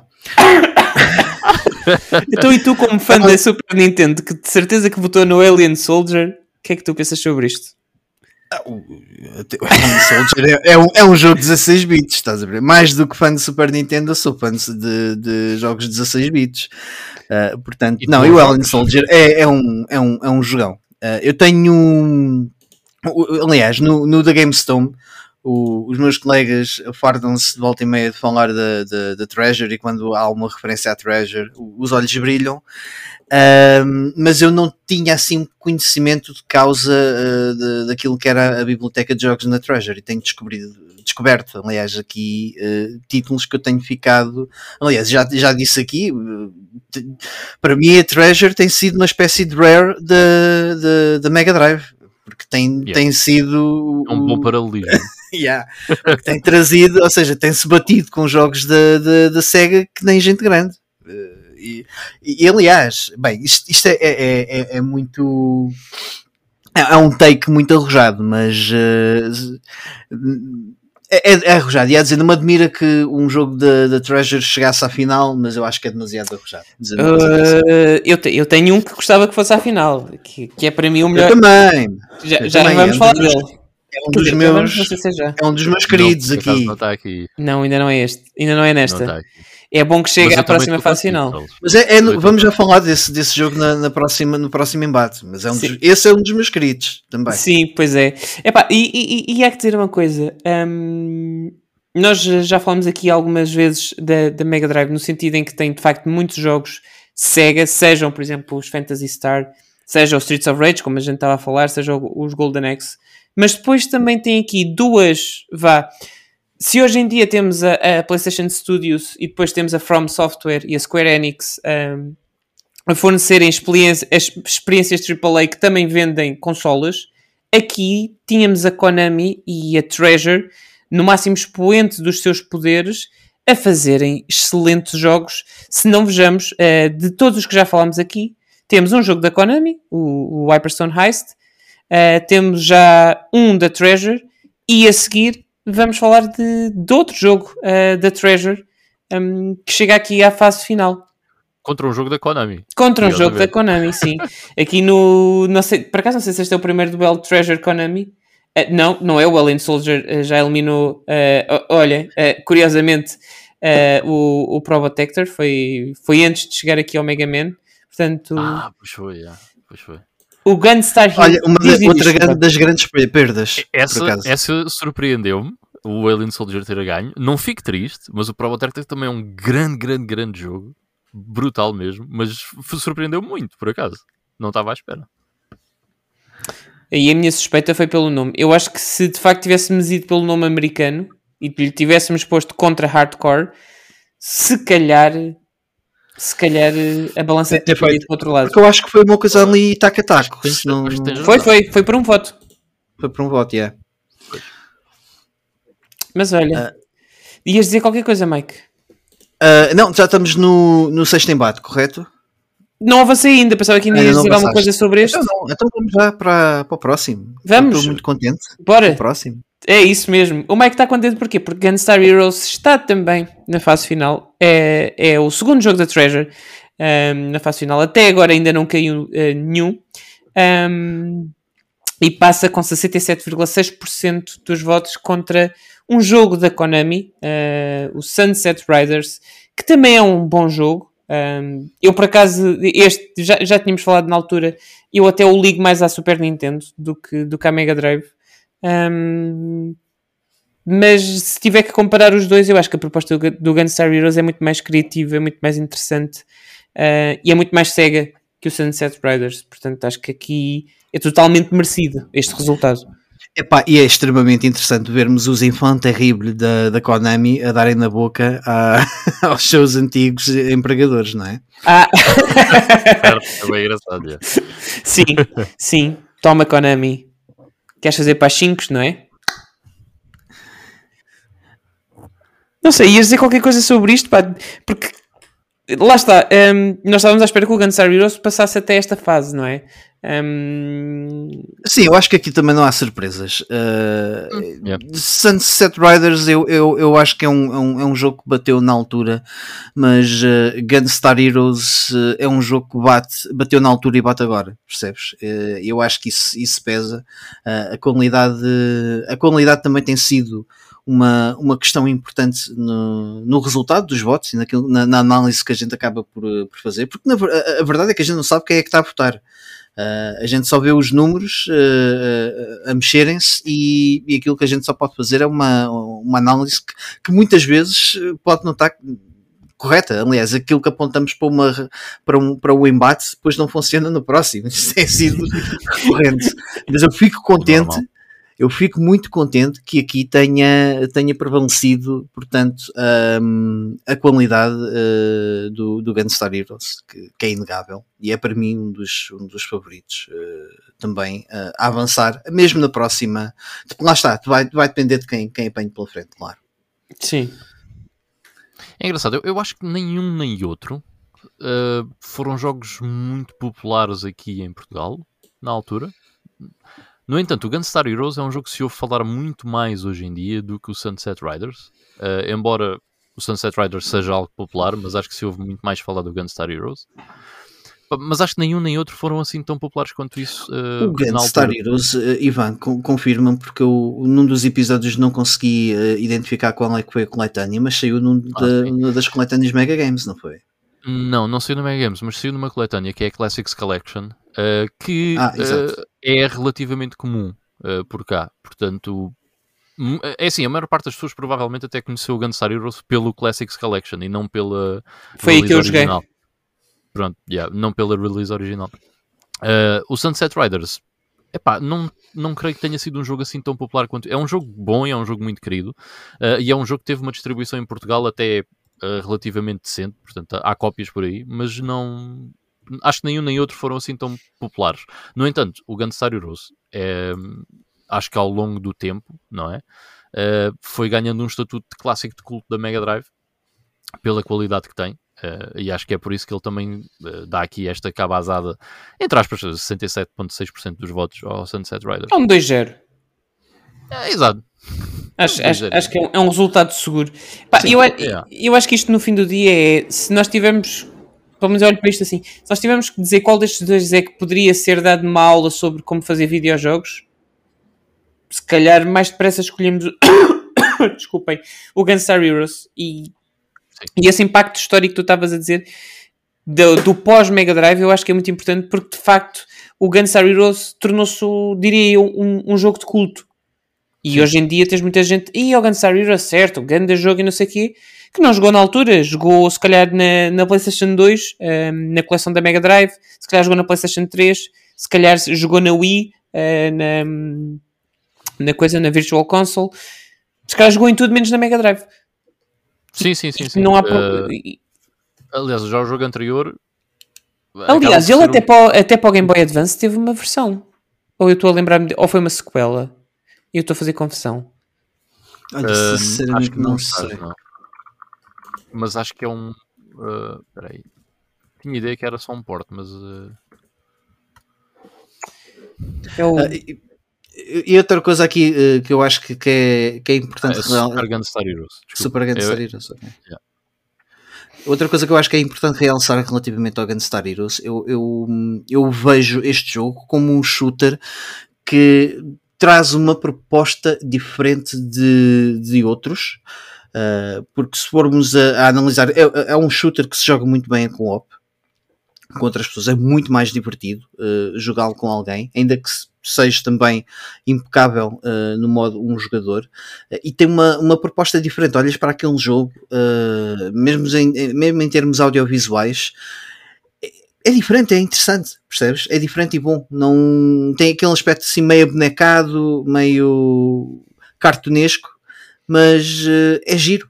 É, o, o, os gráficos e, e, os vários elementos fazem todos pop do, do, do ecrã, ou seja, é quase como se tivesse tudo animado, tudo tivesse uma animação, tudo tivesse detalhado, tudo se mexesse.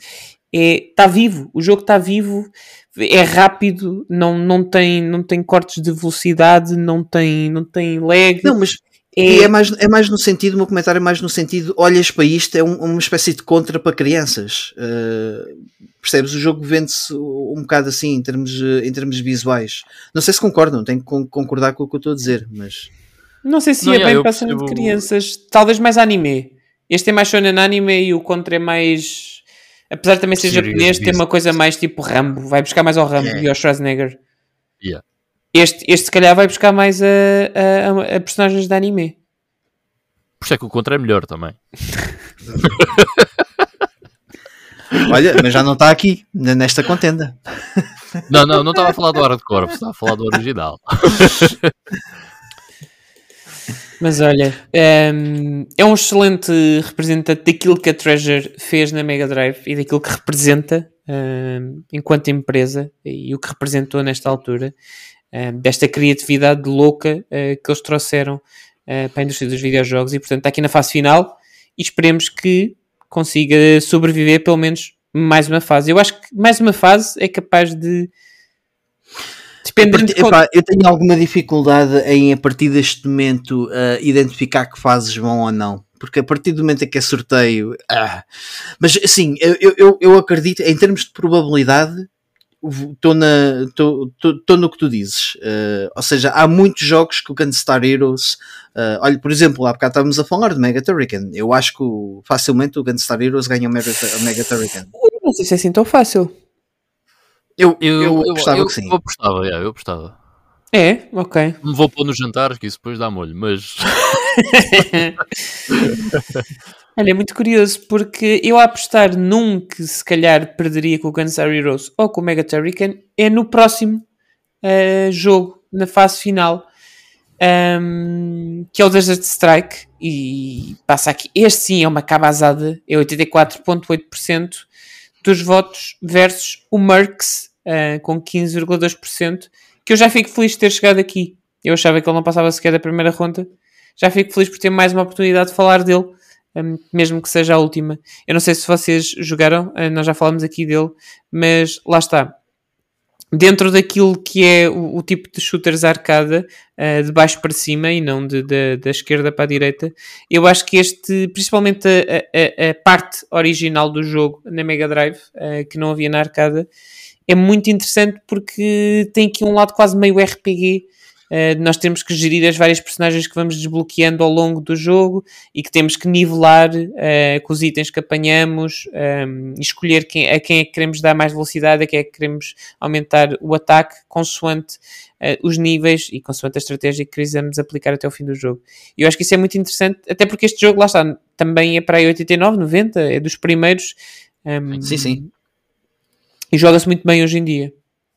Joga-se mesmo Eu acho bem. que o lançamento europeu, se não estou em erro, até é 91, portanto apanhou mesmo o lançamento da, da, da Ok. Mega Drive, esse Mercs. Ok. O Desert Ah, mas atenção, o, o Desert, o Des- e é de só dizer, o Desert Strike, ah, nós até tivemos ah, aqui, por exemplo, o comentário do, do Gonçalo Martins, que pronto, acabou por falar ah, e, e demonstrar o seu amor Pois é. neste jogo, demonstrando que E um abraço à malta do, do Glitch Gamecast. O Gonçalo é o Masta, um, é o apresentador do Glitch Gamecast um, e que tem vindo também aqui a comentar uh, as nossas coisas. Portanto, um abraço aí para, para os camaradas do podcast. grandes camaradas, certeza que votavam no, no, no- Bem, não vou continuar. Cuidado, Ah, cuidado, não sei. A gente tem que trazer cá. Gonçalo, Mas disse- não, mas representa, aquilo que o Gonçalo Martins de- diz em relação ao Desert Strike, representa aquilo que eu, que eu acho que também que é uma, uma realidade, que foi um jogo que, eh, que bateu, uma série que bateu bastante, eh, portanto, nesta, nesta fase dos anos 90, eh, e acredito que houve muitas pessoas, porque tinha aquela temática de guerra, eh, que não era assim tão comum, diria, eh, aquela coisa controlarmos o helicóptero, aquela, aquela perspectiva e tudo mais. Um, não, o Desert portanto, Strike era um jogo bastante único para a altura. Sim, sim, mas percebe-. Não, e a própria, a própria série, aliás, depois acabou por, por se perder, ah, mas, eu, mas eu acho que teve, teve, um, teve um peso, aliás, não é por acaso que está ah, nesta, nesta contenda e, e- e não foi o único da série a ser selecionado. Ah, mas pessoalmente eu também gosto mais do Mercs. Ah, acho que nos dias de hoje é uma fórmula de jogo que hum, sobreviveu melhor, que se joga melhor. É assim, Ah. também é porque é mais simples do que o Desert Strike. É, É é, straightforward. Ou, ou seja, tu quando pegas no. Vais pegar nos dois, certo? E jogas 10 minutos de cada um, é muito mais fácil tu uh, desfrutares de 10 minutos de Mercs do que 10 minutos de Desert, Desert Strike. Não, e sabes o que é também, Ivan? Eu, eu olho para, para o Desert Strike e, e penso automaticamente: esta fórmula já evoluiu para outras coisas. Ah, enquanto olho para o, Merck, para o Merckx e diz: não, isto é a fórmula que ainda hoje se utiliza ah, para quem queira fazer um jogo deste género, e é uma fórmula que funciona. Ah, o Desert Strike já. tu- pá, não vês nenhum revival a um jogo tipo Desert Strike, quer dizer, vês, mas uh, já tem outros uh, upgrades uh, controlam-se muito melhor, já tens outros comandos também, outra tecnologia que permite Sim. fazer coisas que não, que não eram possíveis na, na, na altura, como é óbvio. Eu sinceramente eh, é-me difícil comentar o que estás a dizer porque hum, o Desert Strike eh, é um jogo que eu não jogo há muitos, muitos, muitos, muitos anos. Ok? Eu, a minha ideia uh, de quando jogava Desert Strike, até na sua versão do DOS, é que era fantástico e controlava-se maravilhosamente. Mas estamos a falar há 28 ou 29 anos atrás. ou seja, não, não, não, não consigo comentar o que estás a dizer. E pá, Uh, o eu Star Wing era fantástico na altura quando saiu para a Super Nintendo. ok? Certo, certo. Quebras frame rate. O quê? Estás a falar do quê? Eu lembro-me Frame do? Soviet Strike. O Soviet Strike da PS1 era incrível. Pá, também adorei aquele jogo, mas também não o jogo desde 1998 a 99, portanto é um bocado difícil. Mas é assim, o Desert Strike, eh, eu percebo o que estás a dizer. Ahm, ma- pá, mas é um jogo extremamente popular, o Desert Strike. Certo. Muito mesmo. Não, isso, isso sim. Não, mas a- a- apesar de, uh, aliás, eu apontar o meu voto para, para o Marx aqui, uh, foi, um, foi um voto daqueles que eu tinha a certeza, pá, isto é, é só uma cena minha. Hei de ser eu, hei de ser eu e mais uh, dois macacos a votar nisto, porque o Desert Strike vai, obviamente, ganhar. E, e não contesto. Eu detesto, mas não contesto, sim. Porque é, é- é- lá está. Eu, Eu, eu percebo-te, eu percebo-te, Carlos. ou não, eu, eu de facto assinei a Pessoal. minha sentença. Mas é pá, eu eu percebo a lógica histórica do Desert Strike. Hum, acho que estou a ser só embirrante porque tive uma má experiência com a saga em miúdo. Hum, mas eu, sei- e também, eu, por exemplo, tivemos aqui eh, a experiência do, do Carlos Nunes, eh, que nos esteve a contar das competições que haviam, onde entrava, era o- não me lembro se era o Desert Strike, eh, dos Ou strikes. Jungle Strike. Pronto, Acho que era o Jungle Strike. ok. Era um dos strikes, sim. É provável que fosse o Jungle. Era o que estava série. Era o que estava para explodir com a Casa Branca, que ele contou-nos aquele. É, então o Jungle Strike é. Pronto. Isto para dizer que de facto é uma, é, é uma saga que, pelo menos para, para as pessoas que cresceram com Mega Drive, esteve presente de uma forma ou outra, hum, vá, vamos dizer, no éter, ah, na memória, fosse em programas televisivos, fosse em competições, fosse em, em, em- em marketing. Portanto, era, era uma saga que era difícil tu, tu evitares. hum, tanto que eu nunca gostei muito desse tipo de jogos e, e acabei por jogar um. Hum, Uh, tenho muita pena porque de facto o um, é um jogo muito interessante que vem de uma saga uh, de arcada uh, que se chama Comando, qualquer coisa Comando, acho eu. Um, portanto, é mais um daqueles que se o, se o Contra foi buscar ao Rambo, este foi buscar ao Schwarzenegger, até porque a personagem principal é um tipo de tronco nu, de calças de ganga, com o cabelo loiro assim. É o típico. Yeah. Ah, exatamente. É o Schwarzenegger. Eu acho, eu acho que na altura, no- quando foi o embate com, o- com, com o Merckx, eu disse: epá, chamavam-lhe isso Esquadrão Classe A e isto vendia na mesma. Era, É era- passava. Por acaso é curioso, Passava, porque, yeah. porque o, o- o contra é Konami e este é Capcom. Portanto, eu não sei até que ponto é que não é de propósito este parecer-se mais com o Schwarzenegger e o outro com o Rambo. De uma forma assim muito até subtil. Subtil, quer dizer? Subtil. Eu acho que eles tentavam sempre capitalizar esta, esta coisa do herói americano na altura. Era muito. Quantos, quantos filmes não, não, não, faziam, não faziam isso? Yeah. Sem dúvida nenhuma. Mas pronto, eh, passa Desert Strike à fase final. E agora temos aqui. ehm, não sei se será polémica aqui entre, entre nós. ehm, Afterburner 2 eh, é o próximo jogo na fase final da taça dos videojogos com outra goleada. 81,8% dos votos contra Super Smash TV, que eu achava que ia chegar mais longe, eh, mas não sobreviveu e ficou-se eh, pelo segundo eliminatório com 18,2% dos votos. O que é que vocês acham disto? Opa, eu- desculpa, Ivan, eh, interromper-te. Para mim é outro, outra situação em que não, não há surpresas. Ah, por, Sim. dois, eh, por dois motivos.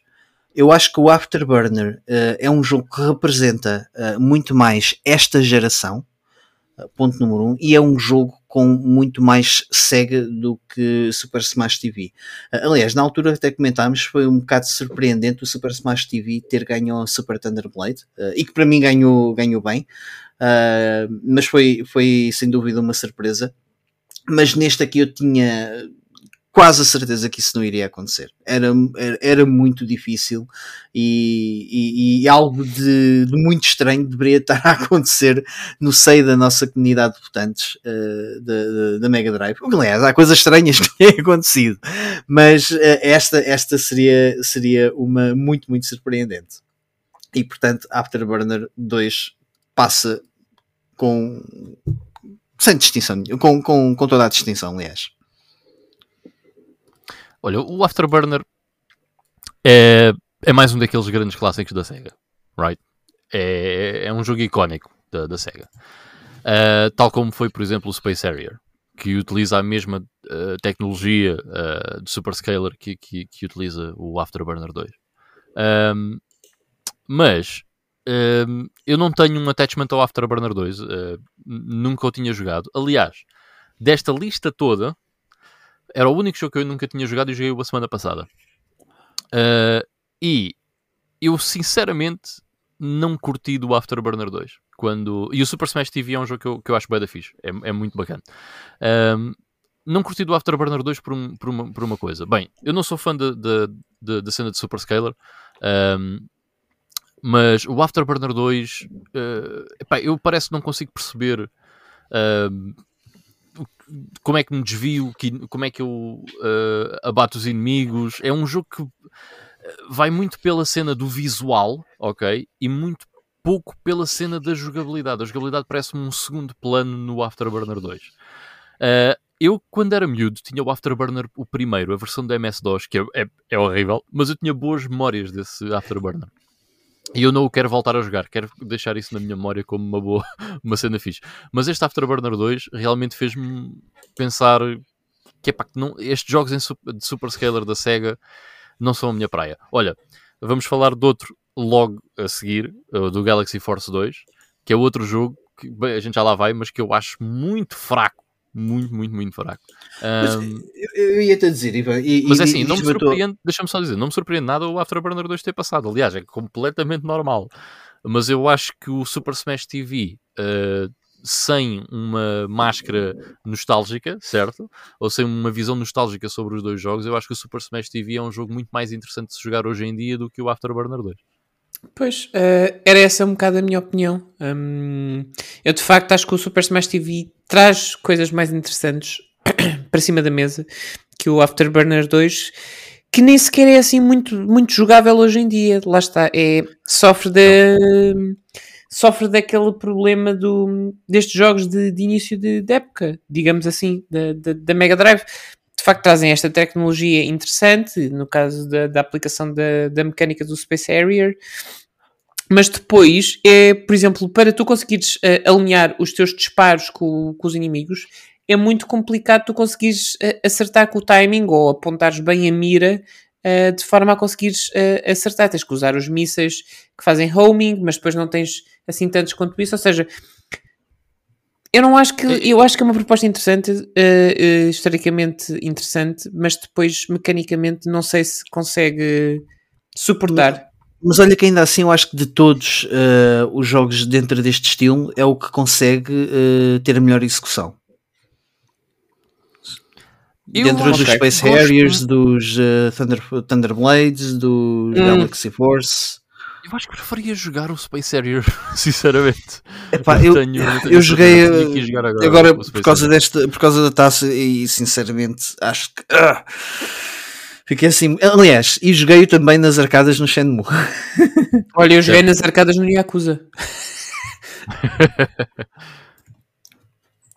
mas, é, que... mas é assim, é que o Afterburner 2, que, by the way, é, é, é, basicamente um update do Afterburner, não é bem um jogo novo, é tipo o Galaxy Force e o Galaxy Force 2. O, o Galaxy Force 2 é, é, um update do primeiro Galaxy Force. É, é um jogo de 87. Se vocês mentalizarem 87 numa arcade e ver o Afterburner 2 a correr, devia ser uma coisa do ah, outro não, mundo. sem dúvida. Uma coisa do em 87 mundo. estava a ser o primeiro Final Fantasy em perspectiva. Exato. Agora pois. olha para o Afterburner 2, não é? Portanto, em, termos técnicos é impressionante. Agora, pá, sinceramente, em termos de jogabilidade, aquilo que estavas a, a descrever há bocado, Carlos, de não conseguir ter os timings e não sei o quê, eu senti isso a 100%. Uh, e, e volto a dizer, acho que é um jogo que vive muito do visual e não tanto da, da precisão de, de- na jogabilidade e da- das suas mecânicas.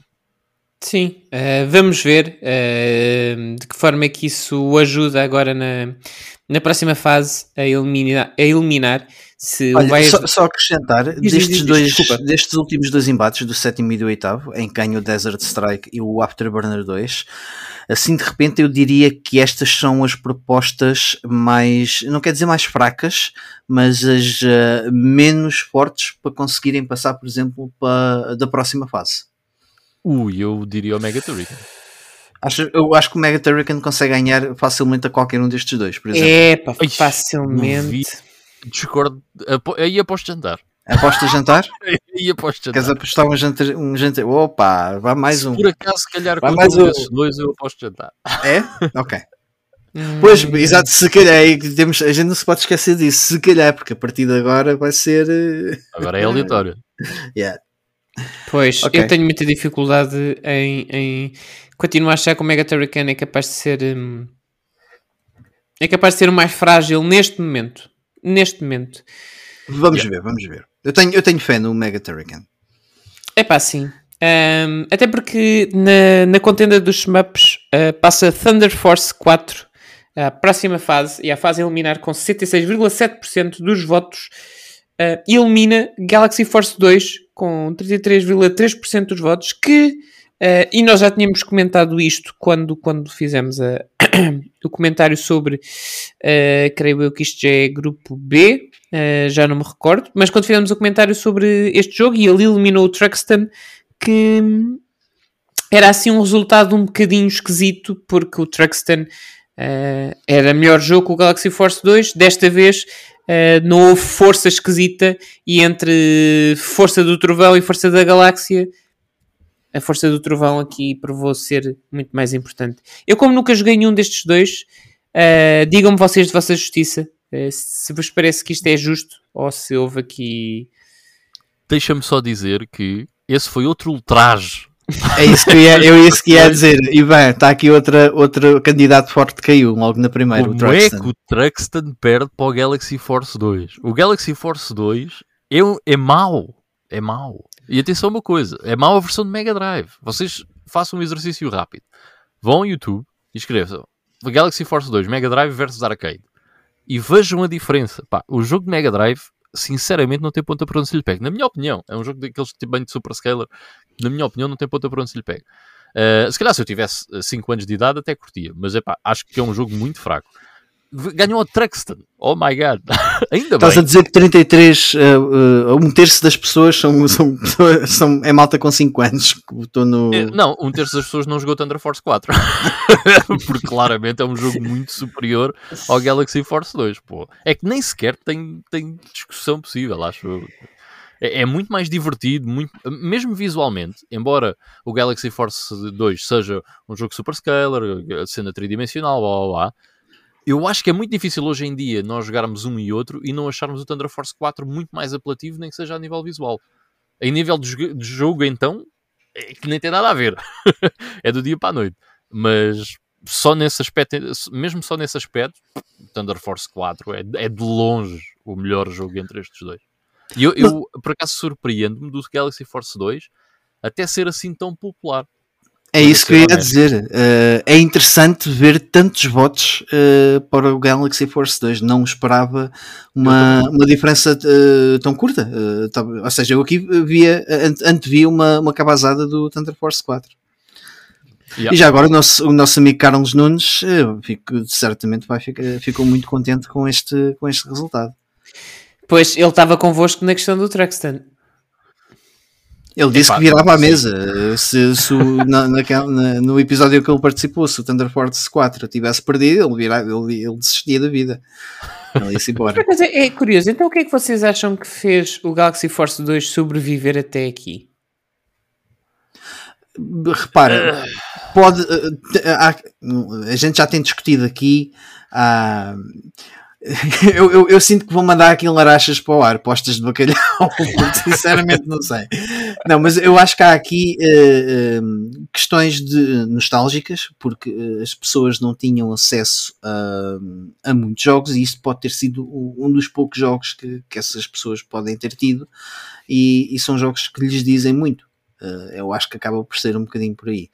Só fazendo aqui uma analogia muito rápida, eu adoro de coração, eu amo Starwing. Eh, Eu sei que Starwing não é um, um melhor exemplo de, de- de shooter 3D na, na Super Nintendo, eh, mas eu, colocaria, eu eh, iria colocá-lo à frente de muitos jogos, se calhar injustamente, porque devia dar o meu attachment nostálgico aqui, percebes? Uhum. Eu acho que também isso, isso tem muito peso. Tem. Um, o, que eu, o que eu não sabia, não tinha noção, é que lá está, e é isso que o Ivan também está a dizer, creio, é que não tinha noção que o Galaxy Force fosse esse jogo. Uh, Yeah, pudesse mas ser há- esse jogo. há uma cena interessante que é o Galaxy Force 2 eh, continua ainda hoje a ser um dos jogos mais baratos e mais comuns da Mega Drive. Não- também não nos podemos esquecer que é um jogo da Sega, que Uhum. provavelmente teve muita tiragem, não é? Eh, certamente muito mais tiragem do que o Truxton e o Thunder Force 4. Sem dúvida absolutamente nenhuma, ok? Ahm, mas, mesmo assim, eh, não é um jogo que, sei lá, que eu ouça falar muito, o Galaxy Force 2, portanto surpreende-me, embora temos esse, te- tenhamos esse, essa, essa, essa cena, mesmo assim surpreende-me ser tão ter tantos votos eh, Não, e ter e- ganho um jogo tão popular. No fundo, o Truxton é um jogo popular, é um dos shooters mais conhecidos da Mega Drive, embora cá em Portugal não tenha tido. Sim, mas eu acho que é mais recentemente também, Ivan, sabes? Com esta coisa, com, a- com, com esta coisa do retro gaming e toda, toda a popularidade crescente com, com, com o retro gaming. Eh, não gosto Sim. muito de, de usar assim o termo mas que tem, mas que tem, tem tido no, no- na última década e meia. eh, eu acho que isso é, é mais por aí, porque eu também não vejo que fosse um jogo muito popular na altura eh, em, que, em que saiu. Percebes? Não, sim, Não era um jogo que tivesse na- na- nas em, em todas as prateleiras junto a um Sonic 2, a um Streets of Rage, percebes? Não, não, foi um jogo muito popular nas arcades no Japão, principalmente. Isso foi. Aliás, foi dos jogos mais populares assim, de shmups. Não no- sei, não sei quantos eh, ouvintes japoneses nós temos, eh, até porque Mas se tivermos, arigato gozaimasu, é isso. por ouvirem. Precisávamos aqui, preci- precisávamos aqui do Daniel para fazer a, a- a tradução para japonês. Mas Mas, é, pronto, mas ganha o melhor jogo. Certo? Ok, ganha- não, isso sem dúvida. sem dúvida Fico contente. Aliás, ganha o melhor jogo e um jogo que eu também tenho fortes expectativas que se bate bem com vários dos jogos que posso apanhar. Hum, por acaso este, este é aquele, é o único pelo qual eu acho que o Mega Turrican passa. Pensa uma coisa, quantos space, quantos space shooters tu tens nesta contenda? E é por isso mesmo que eu acho que ele não sobrevive uma próxima. Porque é um género de nicho. Percebes? Aqui, é- é par- mas é um, é um género de nicho que apela muito ao coração das pessoas. Atenção, não se- a gente não sabe qual é o público que temos. Eu Pois. ainda não consegui definir. Eu Pois, também é verdade. honesto. Eu ainda não consegui perceber No dia que do Advent, será que estão basta aqui? termos o nicho a ouvir-nos e a, e, a, e a fazer as votações no Twitter. E aliás, e tu sabes, Carlos, há muitas pessoas de nicho no Twitter. que, eh, As pessoas de nicho utilizam o Twitter. A minha, é, pois a minha questão é: então teriam votado no Truxton, não é? Pois. Pronto, ok, lá está. Aquela, ah, aquele dilema de, de- de- das, de- das larachas e o que é que Bem, as pessoas que é votam- funciona para outra. As pessoas que votam neste, neste, neste- nesta taça fazem assim: uma semana votam de uma O maneira. gut feeling, o meu gut feeling é que o, o- o Thunder Force 4 é, é um, é um jogo forte para sobreviver a, a- a muitos desembates que possa ap- apanhar pelo Ok. Ok. Então, mas fica aqui a previsão, ou pelo menos a aposta. Ahm, Mas não aposto jantares aqui. Não, não, não, não, não. Agora, se o Golden Axe nós tivermos de desempatar, aqui um voto chegou para fazer o desempate eh, nesta final antecipada que leva um Shinobi à fase final eh, da, da taça dos videojogos.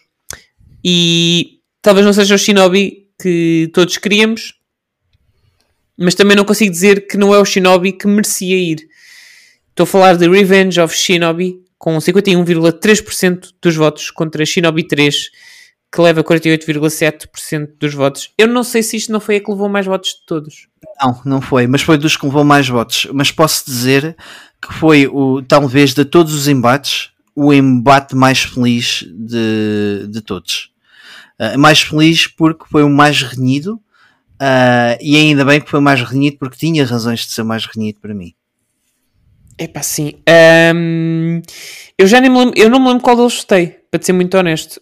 Um, de facto, eu, eu, e aqui, pegando no argumento que usei para o Golden Axe, um, tivesse este empatado, eu teria que usar o mesmo argumento porque se prende a, a mesma questão.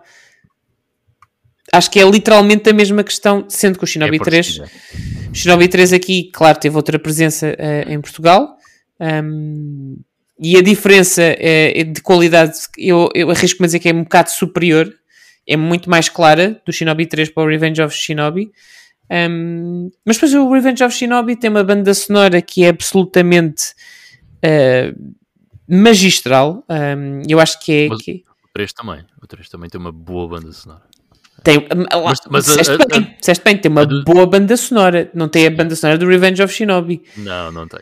Yeah. Que é das minhas favoritas ever esta banda sonora. É, é fantástico. Epá, e, e, tem, lá está, uh, um impacto cultural de estar uh, em todas as. To, não digo todas, mas estar em muitas coleções da Mega Drive. Uh, provavelmente vinham em bundles. Eu não me lembro se isto vinha em bundles da Mega Drive, o Revenge of Shinobi. Mega Games 2. Ok, yeah. pronto. Um, portanto, é um jogo que quase de certeza, se tu tiveste Mega Drive, de alguma forma, ou, ou, ou conhecias alguém que o jogou e jogaste em casa dessa pessoa ou tinhas o jogo. Opa, eu não sei se vinha em bundle com consolas, Ivan, ajuda-me aqui, mas eu, eu, é, a imagem do Shinobi uh, era, era, ou seja, a, a personagem era uma, uma das bandeiras para, que vinha na caixa do. Sim. Sim, sim, sim. Ou seja, na front cover da, da, da Mega Drive, tipo aquela sim, imagem a, do. A consola que vinha com o Mega Games 2 um, e, e vinha com o Mega Games 1 também, tinha uma sleeve exterior, algumas, nem todas tinham a sleeve exterior, mas havia umas que tinham a sleeve exterior que os desenhos eram o Sonic, tinha o Axel do Streets of Rage, o gajo do Golden Axe e o. E, o Joe, e a imagem do Joe Musashi do, do, do Revenge of Shinobi, sim. Ok. Pá, mas eu não sei se vocês concordam com isto. Eu, eu, eu aceito uh, e estive a jogá-lo, tenho estado a jogá-lo na Switch um, antes de me deitar. O Shinobi 3 de facto é, é, é, um, é um jogaço. É um jogaço. Um, é, é melhor. É, é melhor em todos os aspectos. Talvez menos na música uh, que o Revenge of Shinobi. Mas eu mesmo assim acho que continuaria a votar no Revenge of Shinobi porque é um jogo tão icónico da Mega Drive, tão, pá, tão historicamente importante que eu não sei se o conseguia deixar para trás. Pá, olha, os meus dois cêntimos são estes. O Revenge of Shinobi é o meu jogo favorito da Mega Drive. E não só é o meu jogo favorito da Mega Drive, como é um dos meus jogos favoritos de sempre. Provavelmente top 5 dos meus jogos favoritos de sempre. Ok. Mas, quer ganhasse o Revenge of Shinobi, quer ganhasse o Shinobi 3, eu por mim estava contente. E por, por um motivo muito simples. O Shinobi 3, como tu estás a dizer, Carlos, é um jogaço é um grande jogo. É um dos melhores jogos da Mega Drive. Se nós tivéssemos que fazer aquele exercício de escolher os jogos, os melhores jogos da Mega Drive de um ponto de vista puramente técnico, o Shinobi 3 tinha que estar lá. Yeah. É, um, é um grande, grande, grande jogo. Mas, pá, eu tenho um attachment enorme ao Revenge of Shinobi. Uh, portanto, fico muito contente dele ter passado. E acho que o Revenge of Shinobi é um dos jogos que pode ir mais longe. Um, e, mas mesmo que fosse o Shinobi 3 eu estava contente. Mas eh, fico, fico muito contente mesmo assim contra um jogo tão bom como o Shinobi 3, o Revenge of Shinobi, muito pela nostalgia certamente das pessoas que, que votaram. Mas foi por um voto, conseguir... isto foi mesmo o Resves Campo um por, isso é, por, um por isso é que eu fico muito contente. Eh, pá, para mim foi eh, de, das, das, de, dos duelos mais satisfatórios que eu vi, que eu vi nesta, nesta taça dos videojogos, até arrisca dizer. Yeah. Eu, eu, durante a semana vinha ver de vez em quando como é que estavam as votações. Uh, e ele esteve à frente, esteve atrás, uh, andou ali. Acho que começou até por estar atrás do, do Shinobi 3. Uhum. Entretanto, lá foi ganha, começar a ganhar alguns votos. Uh, mas lá está. É, pronto, qualquer um deles que passasse por mim está tudo tranquilo. Mas eh, fico contente por ter sido Revenge of Shinobi, que tem a segunda melhor banda sonora da Mega Drive, porque a primeira é do Streets of Rage, Eh, também pelo mestre Yuzo Koshiro. Eh, epá, e é um dos grandes clássicos. o Shinobi, como vocês estavam a dizer, se um gajo teve uma Mega Drive, teve o Shinobi. E, olha, Ivan, para qualificar o quão clássico este jogo é, diz-me um, um, um jogo que se bata com o Shinobi na Super Nintendo. Dentro do género e tudo mais, vá. Epá, não. Tinhas o Ninja Gaiden na NES, mas a Super Nintendo teve. Para além Tem o Ninja daquele. Gaiden Trilogy, que são aqueles remasters da trilogia. Mas Calma, não, nem é vá lá. Não, compara, vá, que se bate, que se bate. Hum, Não tem. O mais parecido que eu me lembro e que mesmo assim não é a mesma coisa é o Agane. Mas de resto, não. Percebes? Não tens. Aí, aí- aí é que está, percebes? Não tens. Eu, eu, acho que é um, é um jogo que deixava quem tivesse uma, uma Super Nintendo a, a coçar-se todo quando fosse a casa do amigo com Mega Drive ah, e, viu, e viu o Shinobi a correr. Percebes? E olha que o Shinobi. Ele perdeu, mas eu não sei. O Shinobi 3 não fica a dever nada ao Ninja Gaiden. Não, o, o Revenge of Shinobi. Eu, São eu- diferentes. sim, é, é, é- é isso. Ou seja, é- não fica a dever nada no sentido em que é. Eu acho que é mais divertido. hum, é mais prazeroso jogar o Shinobi 3 porque de facto tu não sentes que tens sempre o jogo contra ti. Te- Tens a oportunidade de ir melhorando, hum, de ir experimentando novas coisas e é mais vertical também na forma como tu usas o cenário para te pendurares, para, para, para poderes ir de um lado ao outro, para explorares. E eu acho que, essa, eu acho que isso foi um golpe de gênio, eh, ter introduzido isso neste, eh, porque de facto muda tudo e torna o jogo muito mais, muito mais arcada, muito mais rápido, muito mais interessante que o Revenge of Shinobi, que, é, que eu acho que é muito mais pensado, é muito mais mastigada a jogabilidade, tu tens mais que ter atenção, decorar de onde é que aparecem cada, cada, cada inimigo, eh, para saberes exatamente como é que tu chegas lá porque tu não és rápido. Hum, não sei, eu acho que de facto o Shinobi 3 é. Tenho pena, gosto, eh, eu acho que qualquer um passava bem, tenho pena que fique por aqui. Hum, acho que é um jogo hum, para pessoas que gostem de videojogos de, de ação eh, deste estilo, side-scroller, ou que gostem de jogos de ninja, é um jogo absolutamente obrigatório. E está disponível na coleção mais recente da Mega Drive, eh, portanto hum, podem experimentá-lo. Está disponível na Nintendo Switch Online, que é aí que eu tenho jogado, eh, na subscrição. Portanto, se tiverem uma Switch eh, e se, se forem, se tiverem subscrição, podem jogá-lo na coleção da Mega Drive também. Hum, epá, e, e vale a pena. Hum, há muitos jogos que foram buscar aqui, eh, por exemplo, The Messenger, que, é um, que é um jogo indie aqui de há alguns anos, vai beber ao Ninja Gaiden, mas também vai beber aqui um, em muitas das inspirações e, e vale a pena se calhar ir espreitar eh, e perceber porque é que, porque é que decidiram eh, inspirar-se neste, nestes títulos. Um, e eu não sei. ah, ah, Não, isso, isso, isso vale a pena uh, uh, uh, falar de, de, de Mega Drive é para para poder trazer títulos como o Shinobi. Pá, sim, eu acho eu, que- eu- eu acho que nós quando fizemos a nossa primeira quando nós fizemos a nossa primeira antevisão da taça toda, nós não falámos do, da saga Shinobi. Fomos Não, muito yeah. injustos. Eu, Mas- ya, ya. eu lembro perfeitamente disso de eu pensar assim: como é que estes gajos não, mencionaram sequer o Shinobi? Não, mas foi, foi, uma coisa que eu depois apercebi-me e disse: epá, é, é daquelas coisas que te cai depois. Ei, como é que eu não. fa-" Percebes? Eu senti mesmo. Senti Mas é que nós- injustos. Nós já lá vamos chegar, é que na- nas últimas rondas há dois títulos que nos fizeram não falar do Shinobi. E já vamos ver porquê. Entretanto, este para mim é a maior surpresa até agora. Um, eu não estava nada à espera que, tive- que chegasse à fase final. Estou muito feliz, estou mesmo muito feliz que este jogo, que isto é uma pérola perdida da Mega Drive, esteja aqui. Eu estou a falar naturalmente do X-Men 2 da Clone Wars, que dá uma cabazada e eu não estava nada à espera disto. Tanto que, se se lembrarem, eu dizia que. O Mike dizia com confiança: é pá, não, isto vai, vai passar, vai passar, não tenhas medo. Mas eu tinha que medo. que confiar no Mike, então. Mas tenho que- como- De facto, seja, em todos os temas que nós pena, tenho pena, Carlos. Bem, eu não, vou, eu não vou estender. Eu não vou estender. É assim, também apanhou o Donald e mau e malard, né? Não é, não é um mau jogo, não é isso que eu estou a dizer. Mas também Mas- não foi um, con um contester assim tão. Também não é um bom jogo.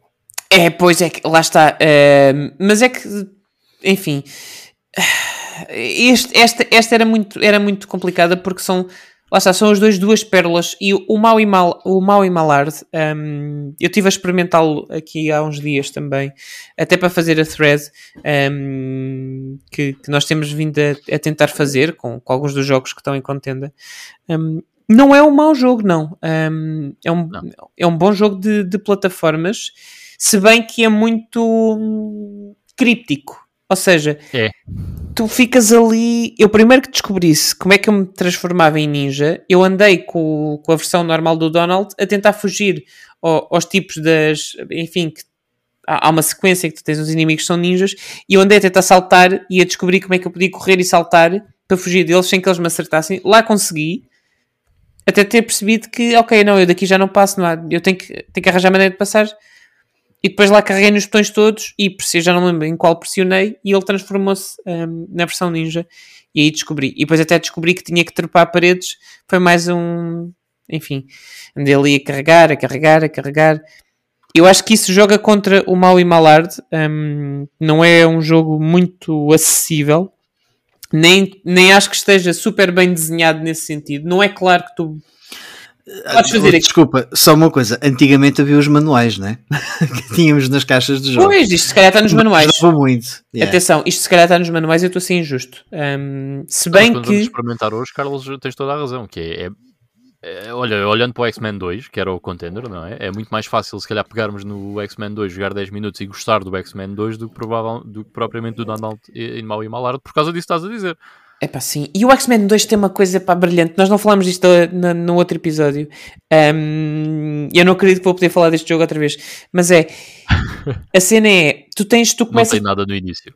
No- para já tens essa parte que o Carlos referiu e muito bem, eh, que tem um cold opener do caraças, pá, Yeah. que, que à altura, à época, era completamente inovador. Depois tens a cena de tu teres, começares para aí com 7 ou 8 vidas, o que significa que tu, cada vez que morres, eh, podes escolher uma das seis personagens ehm, dos X-Men, cada uma com as suas habilidades diferentes, e mais do que isso, o- os níveis estão divididos em secções, e ao fim de cada secção tu podes escolher outra vez outro mutante. Portanto, não, tu podes fazer com o mesmo mutante até ao fim, se quiseres. Mas o que o jogo te está a pedir é para tu pensares exatamente, co- pensares na estrutura dos níveis, experimentares, tens sete vidas, ou seis, ehm, para, jogar, portanto, podes morrer e pensar, ok, se calhar aqui preciso de um mais rápido, se calhar aqui preciso de um mais, mais forte no combate à longa distância, e pensares qual é que eu vou usar. E este layer estratégico num, num side-scroller de ação era uma coisa que eu não encontrava em mais lado nenhum. E, e é num jogo assim, pá, não, tu não dás por isso, tu não, não dás por isso, ou seja, não, não lhe dás esse valor se olhas para a capa. Não, não suspeitas que pode estar aqui um jogo com, com layers mecânicas, pá, se calhar até um bocadinho mais avançadas do que se encontrava na altura. E no entanto está. Sim, mas e mesmo em termos de em, em termos gráficos e de jogabilidade é um jogo muito bom. Eu, eu diria que o X-Men 2 é um dos melhores jogos da, da Mega Drive, para ser sincero. E, e- eu aqui se calhar até discordava um pouco, ah, não é discordar, é hum, hum, bem, quando tu dizes que não estavas à espera, eu, eu pessoalmente estava à espera que ele passasse, hum, pelo menos nas primeiras fases, porque eu tenho ideia do X-Men 2 da Clone Wars em Portugal ser um jogo hum, bastante popular. Era um jogo que eu alugava no videoclube aqui ao pé da minha casa. Eles tinham lá vários jogos e o X-Men 2 era um deles. E eu costumava alugá-lo algumas vezes porque era muito bom. Hum, e nós cá em Portugal tivemos, o X-Men 2 tem uma daquelas versões fantásticas de Ecofilmes em que toma lá uma fotocópia de uma, de uma capa, toma lá um cartucho de Genesis e um manual de Genesis e curta aí. Estás a ver? E há, muito, há muitas cópias a, a circular por cá do, do X-Men 2. Também há a pala de nós não sermos early adopters, até pelo contrário, nós gostamos é de comprar consolas quando elas estão a morrer. Ahm, quer dizer, hoje em dia já não é bem assim, mas antigamente era. Ah, e o X-Men 2 acho que também teve muita popularidade por cá à pala uh, disso. Portanto, eu estava à espera que ele, que ele progredisse. Até não só por ser popular, porque é um bom jogo, sem dúvida nenhuma. Sim, passa, eu acho que uh, temos que celebrar que passa o melhor jogo aqui. Sim, sim, sim sem dúvida. Mas, é, é, é mas é, tu tens feito este exercício, Mike, e o que queria mesmo fazer com o mau e mal arte, porque lá está, ele, ele pá, uh, traz coisas inteligentes e, é, e, e é muito bonito. É, a, a, a, animação, a animação do, do, do, da personagem do Donald um, e a quantidade de animações diferentes que ele tem para um jogo de Mega Drive é, é, é de louvar, porque aquilo tá, é super intenso. Mas perde, epá, olha, perde na, na, naquilo que é o hit detection percebes? E às vezes Sim. estás a levar dano e tu não estás a perceber muito bem porquê, de onde é que, de onde é que estás a levar dano, ou, Sim, ou percebes, tem... e, percebes e visualmente não te está um a fazer sentido nenhum. Tem um bocadinho de input lag, não sei se tu sentiste isso, mas há, há, há ali um tipo uma meio segundo eh, entre tu carregares no botão e o boneco fazer que, é, que faz toda a diferença num jogo Olha, eu, eu, eu, como joguei uma daquelas versões da, da, da Somália, pode, já ter essa coisa, essa parte já não senti isso. Vou não, pois eu joguei na Somália e senti. Sentiste? Pois a minha versão, de, mas os, os meus piratas são mais sofisticados. Devia estar a chover, devia estar a chover no dia que eu joguei.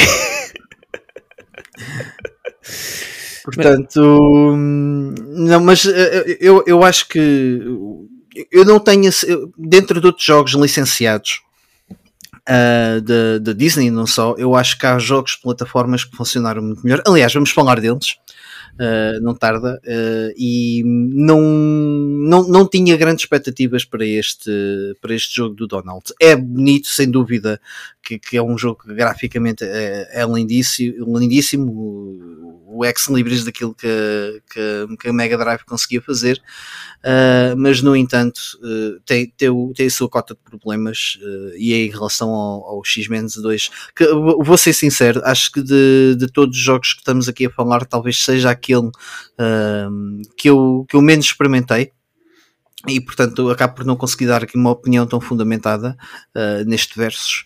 Uh, mas não fico contente porque o, o X-Men 2 tem muito melhor aspecto e pelo teu feedback, Carlos, parece-me uh, um jogo muito melhor. E o do Ivan, que está tá aqui a, a, corroborar o que tu estás a dizer. Vai por nós, vai por nós e joga. Eu confio, eu confio em vocês. Olhem, e aqui está uma coisa. O Daniel é, esta é para ti, Daniel. Tu mandaste essa chazada com, com o Sonic e Knuckles e já, já vamos carpir as minhas mágoas. Mas, eventualmente, Daniel, tu vais ter que assumir que o Castlevania The New Generation não é uh, underdog coisa nenhuma. Se calhar é um dos favoritos à vitória. Porque voltou a golear. Mas a golear como gente grande. E se primeiro tinha goleado o Shakan da Forever Man, que pronto, enfim, uh, era expectável eu não estava à espera desta goleada tão expressiva, tão declarada e que durante muito tempo, e durante muito tempo desta semana foi 100%. Estamos eu, friso, eu friso que no último episódio eu disse precisamente o contrário. E é só isto que eu vou dizer, até porque eu quero passar a palavra ao Ivan, porque o Ivan tem, tem coisas, eu sei que o meu amigo Ivan tem coisas a dizer sobre este Castlevania. Castlevania The New Generation passa com 91,7% dos votos contra Goals and Ghosts, que leva 8,3% dos votos e fica por em, 30, em 36 votos, não foram assim tão poucos. Em 36 votos, estamos a falar, isto é para aí. 30, e duas, duas pessoas que votaram no Goals and pessoas. Portanto, foi, foram votos de, de, simpatia, os dois, dois votos de pessoas, provavelmente os haters do Daniel uh, no Twitter. se Nem se enganado. Ai, que azar, agora já não posso voltar para trás. Mas é pá, eventualmente nós vamos ter que assumir o favoritismo do Castlevania. Ou não? Eu acho que o Daniel é doente. Por dois motivos. Eu acho que ele precisa de procurar ajuda. É assim. Primeiro, acho impensável não, não assumir um favoritismo do Castlevania New Generation. E depois, porque achava que o Dragon Ball Z ia passar para algum lado. Mas eu também achava. Somos os dois doentes. Não, eu achava mesmo pode, que o fator pode. nostalgia ia, ia jogar. Mas eu aí percebo. Eu, eu essa até percebo. Principalmente quando uh, estava contra o Samurai Shodown. Uh, mas pronto, também ganhou o melhor jogo dos dois. Mas é pá, Castlevania New Generation é um dos, é um dos melhores jogos da consola. é o meu segundo jogo favorito a seguir ao Revenge of Shinobi. É um dos grandes jogos da consola.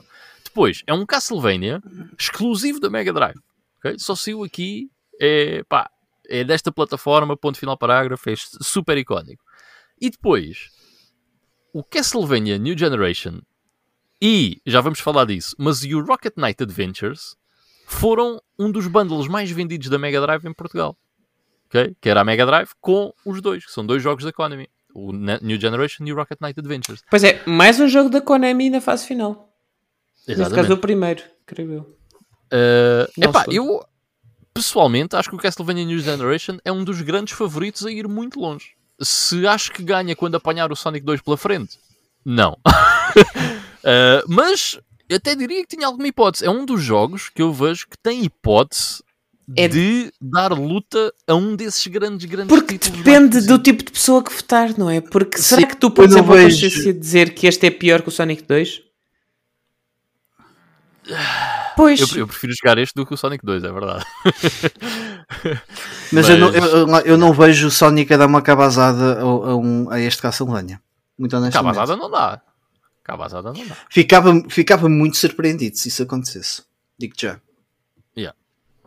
Eu acho que é um dos grandes favoritos. E, e, aliás, vê-se por aqui, porque o Ghouls and Ghosts é um jogo muito popular, de uma série muito conhecida, ok? É um dos jogos de lançamento da consola. Epá, e é um jogo muito popular na consola. Pá, há muita sim, gente que eu não, sei quanto, eu não sei quantos jogos é que conseguiriam um resultado destes com o Ghouls and Ghosts. Exatamente. É bem observado. Mete aqui o Mega Turrican, vais ver onde é que vai parar o Mega Turrican. Olha, por exemplo, Ok? Yeah. E, no, fu- e no entanto, o New Generation está aqui a dar uma cabazada de 34 votos para 2. Não é? É uma e há aqui outro muito elemento, grande. a popularidade da, da saga, curiosamente, eh, creio eu, nunca esteve tão alta como agora, apesar de, do output de jogos recentes não ser o, o melhor, ou neste caso inexistente. Bem, pois é isso, é mais por aí. Uh, há quantos anos? Não sei, um mas, não- mas, mas tens, eh, pá, tens o relançamento novamente do Symphony of the Night com o Rondo of Blood para a PlayStation 4 eh, e Switch, e ponham isso na Xbox, faz favor, que é uma vergonha não porem. Tens o Advance Collection ehm, para as consolas todas. Ehm, tiveste agora o da, os jogos da NES eh, também numa coleção recente. E este também vem numa coleção. Aliás, eu comprei-o uh, até por 5 euros. Eu não sei quanto é que está agora, mas na altura estava em promoção. Comprei por 5 euros essa coleção com o Run of Blood. E este não sei com que jogos vinha, mas era para aí mais. Eram dois ou três. Uh, sei que era o Kid Drácula e penso que este também era um dos Oh, jogos uau. que vinha. Sim, tenho, não, agora não consigo precisar. Vou, peço desculpa. Tenho ideia que sim, mas também não tenho a certeza. Mas pronto, ehm, epá, sobre o Ghouls and Ghosts, eh, é um jogo que é, que é estupidamente difícil, eh, que é um bocado injusto, mas que faz parte daquela, faz parte daquela época, faz parte da- de, de do sítio onde nasceu. ehm, desta, é um jogo de arcada, portanto é normal que seja assim tão injustamente difícil porque não foi readaptado quando foi para a consola. Continua com a lógica do fazer-nos perder moedas, sendo que aqui não são Yeah. moedas, é o nosso tempo. Ah, já, só, só uma coisa, estavas a falar, Carlos, eh, do ressurgimento de, de Castlevania, há outra coisa muito importante e que tem sido muito importante em várias séries de videojogos, eh, que foi a série da Netflix. eh, que, que Pois era que- isso, que exatamente. Ah, Posso-te dizer, foi a série da Netflix que me fez voltar a pegar eh, em Castlevania. Olha, E felizmente, porque eu tenho jogado jogos de Castlevania que nunca tinha pegado, que têm sido, eh, tem, tem, tem-me dado muitas alegrias. Olha, eu, eu vou, vou ser também muito honesto. Uh, eu joguei o meu primeiro Castlevania o ano passado no Halloween. Era Halloween e eu tinha comprado há uns meses o Symphony of the Dark. Pá, Estava a 3 ou 4 euros na Xbox. Symphony of the Night. Of the Night. O que é que eu disse? O que é que eu lhe chamei? The Dark. Of the Dark. Ah, É parecido. não, é parecido. Isso, é, isso não é de uma banda qualquer. Eu estou a fazer, eu estou a fazer aqui uma grande confusão. Symphony of the Night, desculpem. Um, mas uh, a versão do Xbox Live Arcade um, estava muito barata. Um, e eu, por acaso, naquele Halloween joguei. E a única coisa que vos posso dizer é que depois de ter eh, jogado aquilo de enfiada e explorado os dois castelos, fui comprar logo a seguir o Castlevania Advance Collection e não parei enquanto não, não fiz os achievements todos, porque fiquei doente. Epá, e Esses jogos são um grande vício. se- São, é- são muito bons. pá. sem dúvida nenhuma, eh, eu gostava muito que a coleção da DS eh, eventualmente se tornasse real e fosse também para consolas, porque eu não me ajeito muito a jogar um jogo destes eh, num ecrã tão pequeno e com, com botões tão, tão pequenos. Sou um bocado desajeitado das mãos. Mas, ehm, pá, este não sendo, não sendo Metroidvania, ehm, não deixa de ser um, um marco importante. ehm, e é uma série que eu acho que merecia mais respeito por quem a criou. Ou por quem tem os direitos. Completamente, meu. Olha, há bocado o Mike estava a falar de, eh, da série de Castlevania, eu- de- de- do Netflix. Eh, as únicas pessoas que aparentemente não, não querem saber dessa popularidade é a Konami. Pá, Ah, é pelo incrível. amor de Deus, venda-na. Venda-na. Olha, ao, autor, que fez o, o- Agora aquele jogo, O, Bloodstained. uh, o Kogarashi? Não, uh, não sei o que é Ah, Igarashi. Igarashi. Igarashi. Pá, vendam-na. Dê-lhe. Façam o que quiserem, pá. Pronto. Continuem a fazer os paixinhos, mas vendem-lhe. Vendam-lhe. Por favor. Eu, eu espero que Microsoft ou a Sony compre a Konami, por amor de Deus, para ver se fazem alguma coisa com Sim, Castlevania. ó, e o mais provável é que a Arábia Saudita que, que querem investir no, no gaming, queriam comprar uma, uma developer conhecida, vai saber e vai ser a Konami. Fica aqui uma hot Yeah. take. vai de mal para pior. E Não neste, pode ser uh, pior do que está, portanto está-se bem. no, no- no que toca a propriedades da, da Konami, esta taça dos videojogos tem trazido uh, imensas coisas.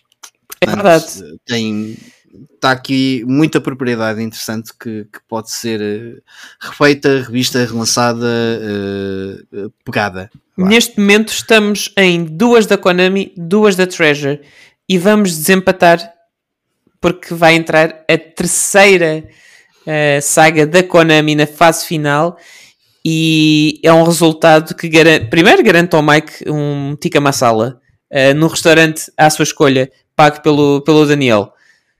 E depois, porque garante aqui outra premissa que nós tínhamos como verdadeira até começarmos isto, que para um jogo passar basta ter o nome Sonic.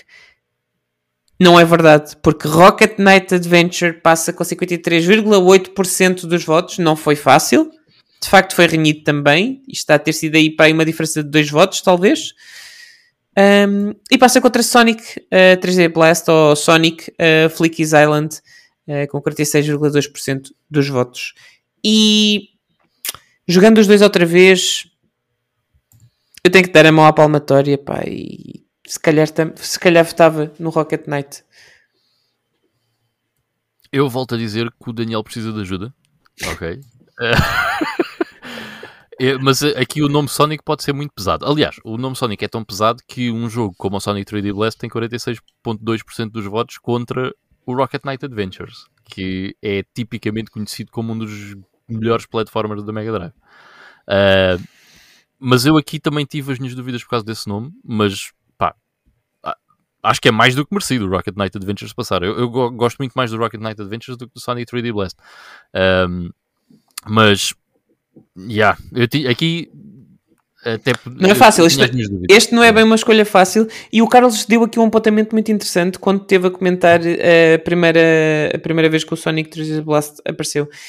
Um, e que foi que se isto não fosse um jogo do Sonic, provavelmente hoje em dia eh, era visto com outros olhos e até era, tinha uma perspectiva mais interessante. É verdade. mas tem em cima a camada de, da expectativa de ser um jogo do Sonic e a, a- a forma como eles tentaram encaixar ali a velocidade faz com que o jogo seja de muito difícil controle. Ah, não é nada fácil controlar ah, o Sonic no jogo, Ah, não é nada interessante. Um, Pior a embora, experiência. epá, piora imenso. Embora a, a- a- a premissa seja, seja. Eu acho muito interessante a premissa de tu. Pá, não é um jogo linear, não há, não há ah, tempo limite. É, tu tens que encontrar seis flicks e tens que os levar até ao anel e depois passas para o próximo puzzle. Porque isto é mais um jogo de puzzle do que outra coisa, na realidade. Hum, tem a parte da velocidade que estraga tudo, porque isto é, isto é isométrico, é 3D, enfim. Vocês já repararam uma coisa engraçada? Uh, começa aqui, que é o primeiro jogo do Sonic em 3D. A curse de tentar meter o- a velocidade do Sonic em 3D deu sempre. um, pronto, mau resultado. Sim, é? sal- salvo raras exceções. E- Raríssimas. Sim. É, é, é, é, é o enfiar. eh, como é que é? O recio na rua da Betesga. Eu acho que é, é o Sonic sofre disso. Sofre da maleta do tem que ser sempre rápido. Embora eu acho que não tenha que ser sempre 3D. Curiosamente, curiosamente, o primeiro Sonic da, eh, da Master System, o do 8 bits da Master System, é um excelente jogo de Sonic, ehm, exatamente porque eh, não é um jogo feito só para a velocidade, é um platformer muito mais ehm, lento, chilled, do que eh, os counterparts eh, que depois vêm na Mega Drive ou mesmo o Sonic 2 da Master System que vem Yeah. a seguir. E por causa disso, o Sonic 1 da Master System é um jogo muito interessante de Sonic. Yeah. Sem dúvida. Olha, e tu, Mike? O que é que tu achas disto? Olha, eu estava que aqui a ver, eu estava aqui a ver uma. Sim, a ver umas gambas, eh, por acaso interessantes no, no indiano. Eh, eu estou umas, com tendência para ir para umas gambas. Está aqui, está com muito bom Estás a aspecto. escolher o menu. Estou, estou, eh, olha, já agora deixei, eh, de- de- deixei no- no- nos nossos comentários do, do Twitter assim, uma boa sugestão ahm, de, de menu, porque está aqui umas coisas muito interessantes, mas estou assim com essas coisas do, do, do marisco, não sei porquê. Eh, mas desculpa, estávamos a falar do. Ah, o Rocket Knight Adventures, claro que ganha, mas havia dúvidas. Não percebo. Epá, é que o Mike tinha esta presa desde que viu que nós mandámos embora o Golden Axe eh, 3. E tá bem, eu vou, eu vou, eu vou gozar o prato é aqui. Não, vou gozar o prato posteriormente, isso sem dúvida, sem dúvida, ok? Uh, fora brincadeiras. Uh, pá, eu, eu, eu nunca, nunca achei que aqui o, o, o Sonic, uh, apenas por ter o nome Sonic, iria, hum, i- iria ter peso na, na- nesta votação. Aliás, acabou por ter, porque não, não- ainda foi bastante renhido e, e teve várias vezes empatado, uh, para ser Sim. sincero. Mas Rocket Knight Adventure, o Ivan ainda, agora estava a dizer que foi, não, não desconhecia uh, que era vendido um bundle com, com o, Rocket, o Rocket Knight. Uh, Era, mas é era um o jogo- Rocket Knight e o Castlevania. Era um bundle com os dois jogos. com os dois. E é um jogo, para mim, claramente melhor. Uh, eu, eu discordo, eu acho que às vezes é feito um mod demasiado grande à série Sonic uh, na Mega Drive. Eu, eu percebo, claro, foi lá que, que é icónico, né? é a, a- a personagem mais importante da SEGA, uh, mas não acho que isso tenha peso nos dias de hoje quando falamos de um Sonic mau. E, e aliás, o Sonic, a série Sonic hoje em dia está nas ruas da amargura ah, e, é, e é alvo de chacota ah, de forma geral porque é, é insistente ah, nos lançamentos que são pior. feitos. já foi pior. Houve, o- houve o Sonic Mania. Sim, Ok. sim, o que não foi feito pelo Sonic Team. Ah, Certo. ok, ok, ok. A Sonic Team está tá nas ruas da amargura e é alvo de chacota. Aí estamos todos de acordo. Mas, eh, mas nunca, nunca acreditei que, que, que o Sonic 3, o, o Lakey's Island, o lançamento europeu, pudesse ganhar aqui ao, ao Rocket Knight. Porque o, o- o Rocket Knight Adventure é um excelente jogo de plataformas na Mega Drive e, e isso é inegável. Ah, e aliás, é uma série que acho que a Konami, não sei se ainda está no. se a Konami é detentora dos direitos da, da série Rocket Knight, mas merecia sem dúvida um, um revivalismo. Olha, e, e- e usa muito bem o sistema de dash. É muito, é muito gostoso a forma como tu podes fazer a cena de, de, de carregar o teu, o teu ataque e, usar, e usares isso a teu favor para ou para dizimares as hordas de inimigos ou para ultrapassares os, os obstáculos. Não achas? E é divertido. jogo Olha, o Daniel tem usado muito a palavra eh, cinética. Eh, tu sentes, não é? Tu sentes o, o, o impacto desse ataque no jogo. Epá, Yeah. funciona. É é tudo aquilo que Konami. um jogo de plataformas É que. Konami. Ponto final. É? se, se conseguimos perceber quando é Treasure, também conseguimos perceber quando é Konami eh, na Mega Drive. E eu acho que este é daqueles que, tu- mesmo tu não ouvindo logo, tu eh, eventualmente ias perceber: hum, isto é um jogo da Konami, não é? E enquanto jogo, uh, digam-me vocês os dois, o Rocket Knight Adventures podia ser melhor? Podiam melhorar alguma coisa neste jogo em específico? É, Pá, de certeza que sim, mas é difícil Percebes? agora assim ok, enumerar. n- mas eh, percebes? Não há nada Mas que é tu um- apontes assim como defeito. Epá, este jogo é, é giro, mas eh, tu consegues eh, se calhar pegar em Mario 64 e apontar muitas coisas que podiam ser melhoradas. Ai, pá, é-.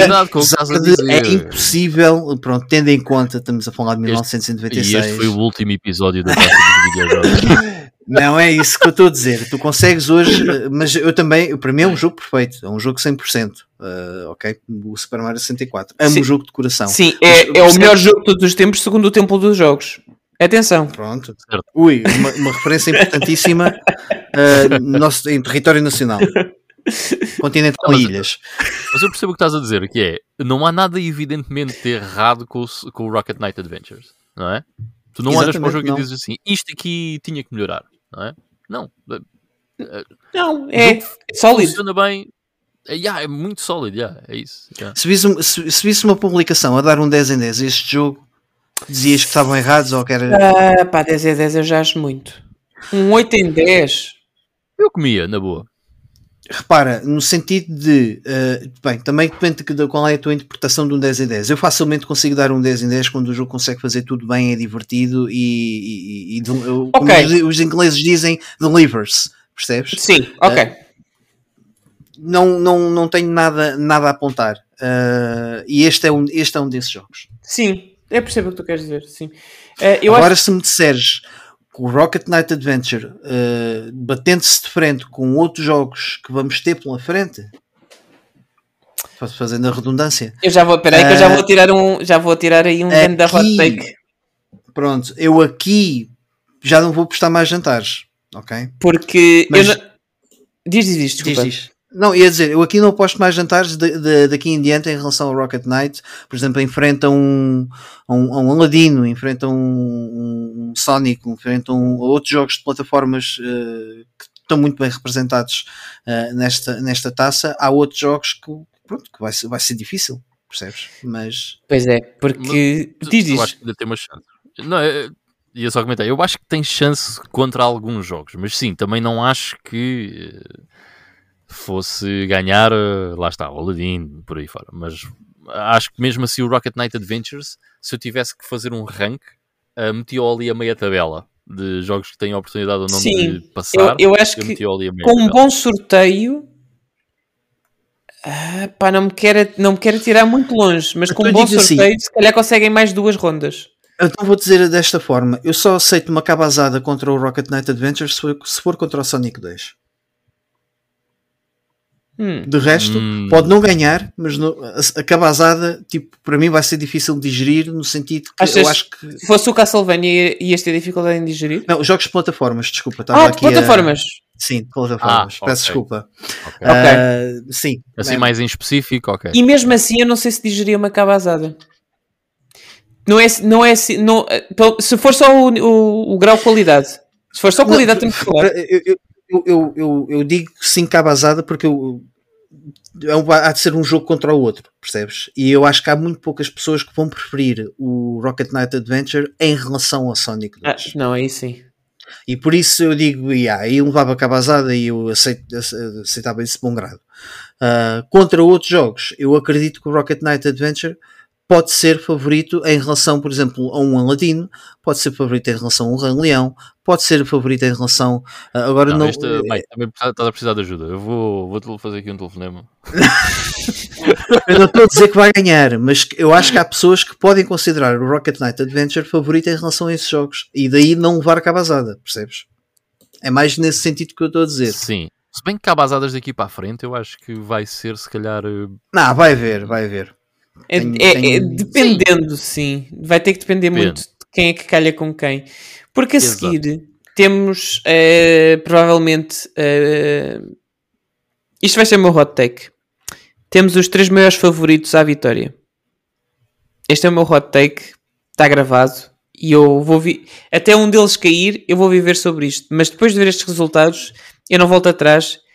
Eu digo que destes três que vamos falar, um deles vai ganhar a taça dos videojogos, a primeira edição. Mas olha que, antes de. No episódio zero, vá, digamos assim, nenhum de vocês meteu este que vamos falar agora como favorito. É verdade. Depois foi. Eu também fiquei bem surpreendido. e porque se calhar, e pelo menos no meu caso, eu acho que o desvalorizei muito. Achei, hum, talvez não. Mas a verdade é que Aladdin passa com a segunda cabazada uh, que dá nesta, enfim, nesta, nesta taça dos videojogos, a Animaniacs, uh, e ganha com 80,5% dos votos. Um, embora eu não tenha a certeza absoluta que tenha passado o melhor jogo. Vou deixar só esta assim no ar. Agora... Para mim passou. Mas, e eu gosto muito do Animaniacs. É, é um dos meus jogos de infância também. E é um jogo muito fixe. Pois, percebes? Eu, eu que se entendi, tu, tu, tu, tu, achas que aqui o Animaniacs poderia vencer de... Eu Tens acho que um Animaniacs em relação ao Aladdin, é isso que estás a dizer? Eu acho que o Aladdin, embora tenha maior variedade de níveis, o, não é tão bom videojogo como o Animaniacs. Ui, Acho. Isso, isso, isso sim é um take. Isto sim é um take. É, sim, Imagina, eles também são diferentes. São, são, coisas, são propostas completamente diferentes. São muito diferentes. Embora sejam os dois um side-scroller com elementos É, um é puzzle, o outro é, o, outro é, o outro é reflexo. Sim, é um puzzler contra um action game. Epá, um, eu confesso que aqui se calhar está o meu coração a falar, porque o, eu joguei muito o Animaniacs em miúdo. Um, e gostei, gostei, muito da, da, da, proposta. É um Lost Vikings, enfim, uh, para, para garotos, digamos assim. Não é tão exigente, uh, encaixa aqui um bocadinho também de reflexos que o Lost Vikings se calhar não, não pede tanto. Yeah. Um, e é super colorido. Um, é uma proposta muito, muito interessante. Eu acho que é Konami, por acaso, se não me falha a memória. Não tenho uh, certeza. Agora não tenho. É. Não tenho a certeza. O, o, Economia. o, no embate a seguir é, é Economy também? É, ok. Pronto. Um, Economia. Mas um, eu consigo perceber porque é que passa o Aladdin, um, porque de facto é um jogo absolutamente icónico dos jogos licenciados Disney. E, e, entretanto também teve, teve aqui uma segunda vida com o relançamento do jogo agora numa coleção uh, em, em, conjunto com o vencedor da próxima, da próxima ronda, uh, da próxima eliminatória, aliás. Quando eu digo que eu acho que se calhar não passou o melhor jogo, foi porque eu não sei se este Aladdin, este e não o da Super Nintendo, este, envelheceu tão bem quanto o Animaniacs. É, pá, envelheceu. O Aladdin joga-se muito bem hoje em dia, pelo menos na minha opinião. É um jogo que se joga muito okay. bem. Ok. Continua Isto é o meu coração a falar, estás a ver? Eu, eu provavelmente estou redondamente enganado e vou experimentar o Aladdin agora durante esta semana e depois vou ter que voltar aqui a dizer: pronto, olhem, eles tinham razão Não, mais eu, uma vez. Eu gosto muito do Animaniacs também, como estava a dizer, foi um dos, também dos jogos que eu tinha na Mega Drive quando era miúdo, pá, e acho que é um jogo muito fixe e uh, acho que é um jogo um bocado, pá, underrated. Não se fala assim muito deste Animaniacs e acho que é um jogo muito bacana. Uh, é mais um dos títulos fantásticos da Konami na, na consola. Ah pá, mas o Aladdin, para mim, lá está, é outro dos grandes contenders a, a, ganhar. Acho que é um jogo fabuloso. Envelheceu bastante bem. Acho que envelheceu melhor do que a versão da Super Nintendo, sendo honesto. Oh, wow. Um, yeah. E um, acho que esta versão, que é, é a mesma versão, é, é, o jogo é igual à versão da MS-DOS. Uh, epá, é um jogo mesmo muito bom, com um pacing muito fixe. É um jogo relativamente simples uh, em termos de platforming e de level design, progressão. É um jogo relativamente simples. Uh, e que isso também leva a que, uh, e muito sólido em termos de jogabilidade, mesmo muito, uh, e isso também leva a que, jogando hoje em dia, seja um jogo muito agradável de, de, se experimentar e de se jogar e de se levar até ao fim, porque também não é um jogo extremamente difícil, é um jogo que com alguma paciência chegamos ao fim. Ok. Olha, só, só aqui outra informação que não acrescentámos. Este foi um dos, uh, um dos duelos uh, que bateu recordes de, de, votos, com 41 votos. Poxa. Uh, tal como o último. Um, pá, em relação ao Aladdin, uh, Ivan, tu tens razão. Uh, eu não, uh, tal como o Carlos, eu também subestimei o, o jogo. Eu, eu via o Aladdin mais como jogo de Super Nintendo, ou seja, aquele jogo. Enquanto a Super Nintendo tinha o Aladdin, uh, a Mega Drive tinha o Rei Leão. Uh, via aqui um bocado a coisa assim deste, desta forma, mas a verdade é que os, os resultados têm, têm demonstrado precisamente o contrário. Uh, e eu agora, se calhar, já olho para este jogo um, de outra forma e até arrisco dizer uh, na, na, eventualidade de se, de se defrontar com o Rei Leão, não tenho a certeza que tinha no início deste programa. Olha, eu até te digo assim: aqui em Portugal, eu tenho quase certeza absoluta que o Rei Leão foi um jogo que vendeu mais, ok? Porque por e simplesmente também é mais tardio, sai mais tarde do que o Aladdin. Mas o Rei Leão não é um jogo tão bom quanto as pessoas se lembram. It's not. E entre o Aladdin e o Rei Leão, eu acho que o Aladdin é um jogo muito melhor. E ainda digo mais, eu acho que se os dois forem frente a frente, ganha o Aladdin. Eu acredito. Chegamos repara, à fase dos hot takes, senhoras e senhores. Não, não, não. No, mas uh, repara, eu, eu, eu, neste momento estou com o Ivan. Uh, estou e não estou, mas uh, se, no, se, fosse no primeiro programa e ouvisse o Ivan dizer isso, eu, eu se calhar. bem, eu confiaria na, na, palavra do Ivan, porque o conhecimento de Mega Drive ele é muito mais profundo que o meu, mas eu, eu o meu sentimento iria para sempre para o Rei Leão, porque das pessoas que estavam perto de mim, de, nenhuma delas tinha o Aladdin e, o, e todas elas tinham o Rei Leão. Percebes? Era uma cópia que estava em, em qualquer casa de alguém que tivesse Mega Drive. Até porque o próprio filme, e isso também conta aqui, o próprio filme foi muito mais popular. Aliás, é fácil dizer se dissermos é o melhor filme da Disney, uh, dificilmente mas, alguém mas vai é contestar o, isso. O, Rei, o Rei Leão tem várias coisas a favor. Um, pá, se calhar um, saltamos já, não é? Uh, como já perceberam, o, o Rei Leão uh, também dá uma goleada aqui ao Buster's Hidden Treasure, outro jogo da Konami, que infelizmente fica pelo caminho um, com 84,2% dos votos. E sobre o Rei Leão, há aqui um aspecto muito importante, que era o que tu dizias da popularidade do filme. Foi o primeiro filme da Disney dobrado em português de Portugal. Portanto, em português europeu. Sim. E isso na altura foi uma cena, um, porque depois retroativamente uh, voltaram a, a, a, dobrar a Pequena Sereia. Um... Esgotou, isto esgotou salas de cinema. Este filme esgotou salas de cinema aqui em Portugal. Primeiro porque é um filmaço. Fora, fora a parte de animação, é um filme de animação, é um filme de animação, não, é um musical do caraças. Aquela, aquela entrada, aquela entrada que depois acaba aquela música, aquele crescendo todo e acaba com o título, é do cara, é, é, ainda hoje arrepia. E não é porque é o Rei Leão, é porque está bem feito, é um, é um bom musical. Um, aliás, é um Opa, acrescente, havia um jogo de 5 star das músicas da Disney. Uh, e as vezes que foi jogado aqui em casa uh, em família, uh, era, era, eram as músicas do Rei Leão que mais tocavam. Não, não, não, é que não dava hipótese sequer, percebes? Sim, isto, isto para dizer que o, o, o por acaso uh, uh, o Ivan pôs aqui um ponto muito interessante que é a memória afetiva do Rei Leão enquanto videojogo e eu, eu por acaso aqui acho que estou um bocadinho do teu lado um, eu não sei se ele é assim ainda tão bom jogo como o que nós imaginávamos um, ou que nos lembrávamos. Eu, por exemplo, eu nunca passei do segundo nível. Um, fiz parte daquela geração de crianças ranhotas que não percebia a cena das girafas e ficava-me por ali e, pronto, e nunca passei. Yeah.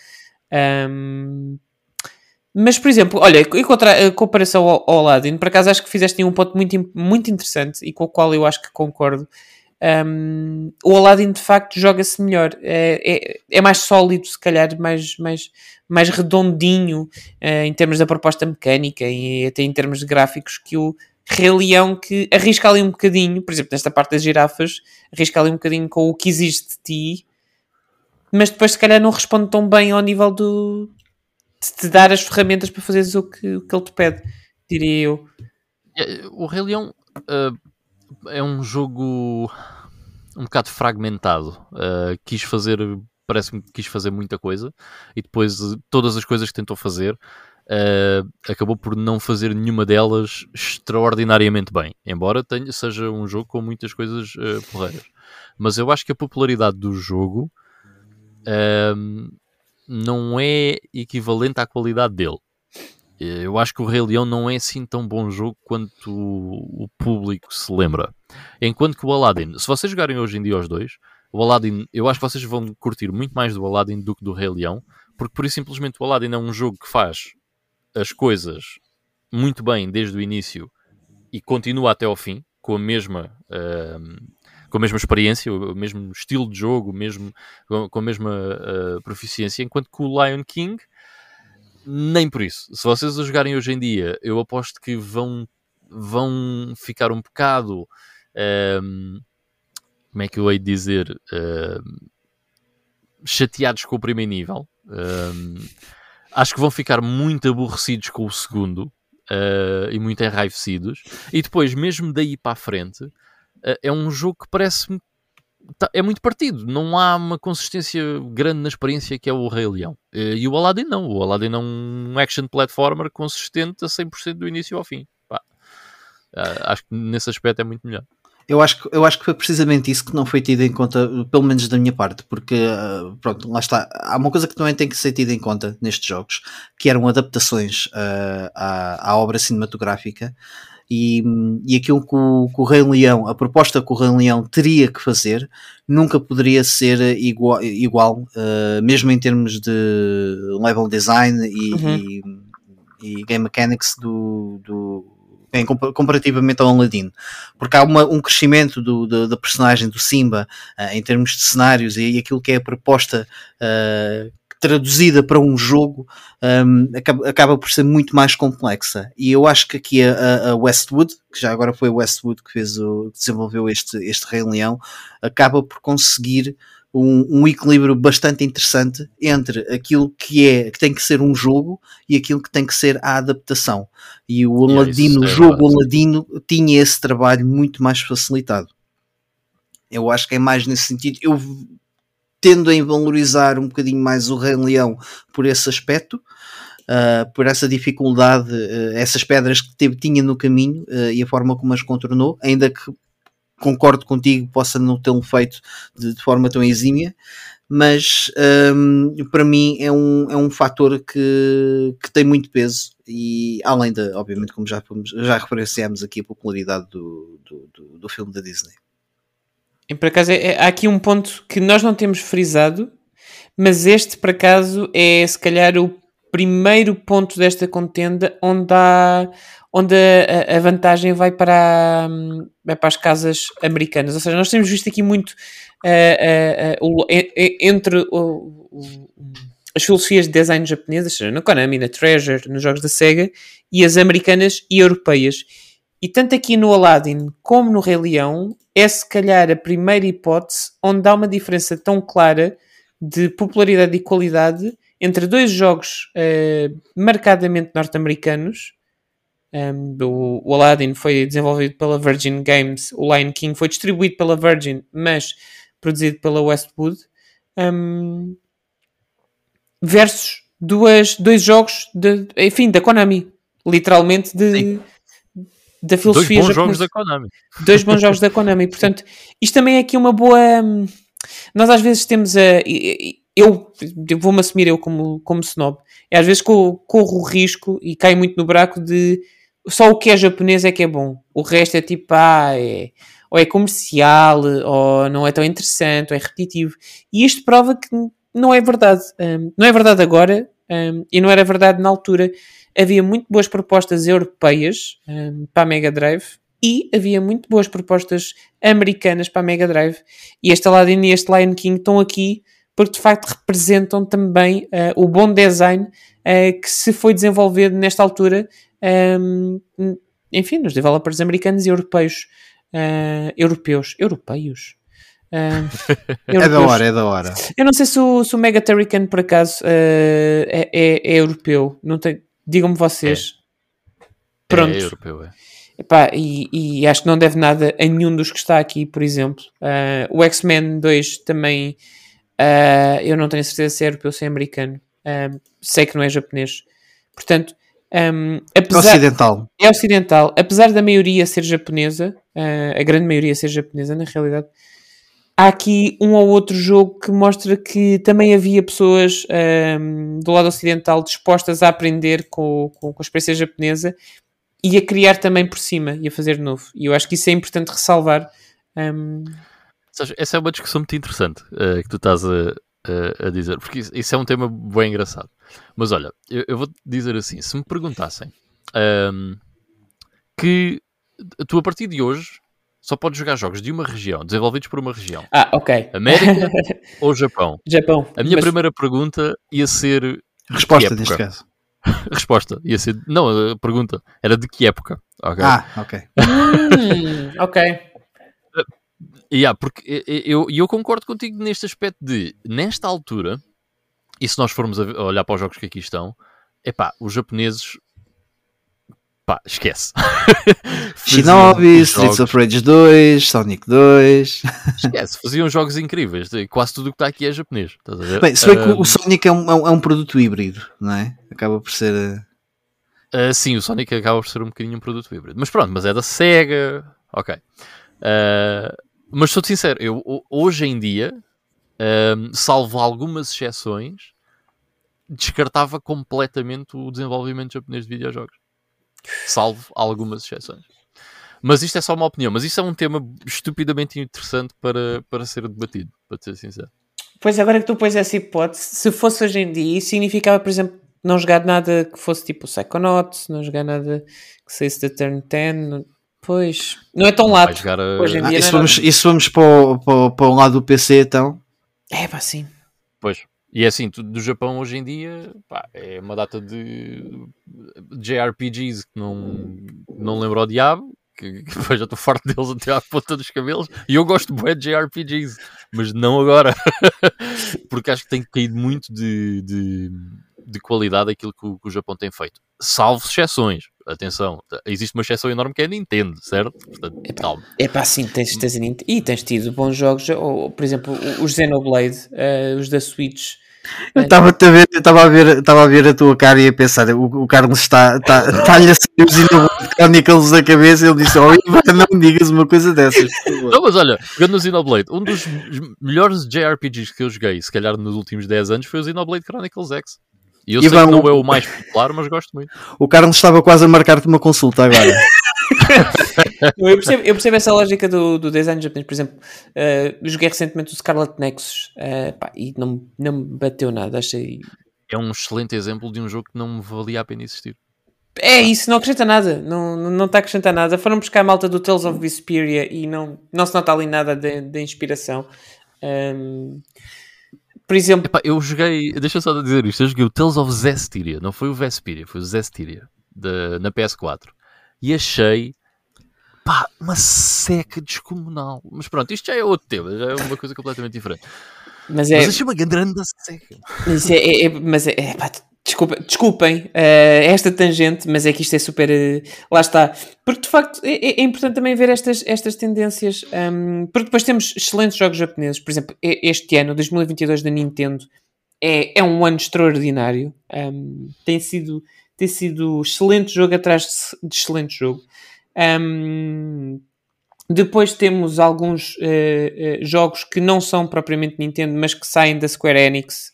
eh, o Triangle Strategy, ehm, o, o- este agora é o Diofield Chronicles.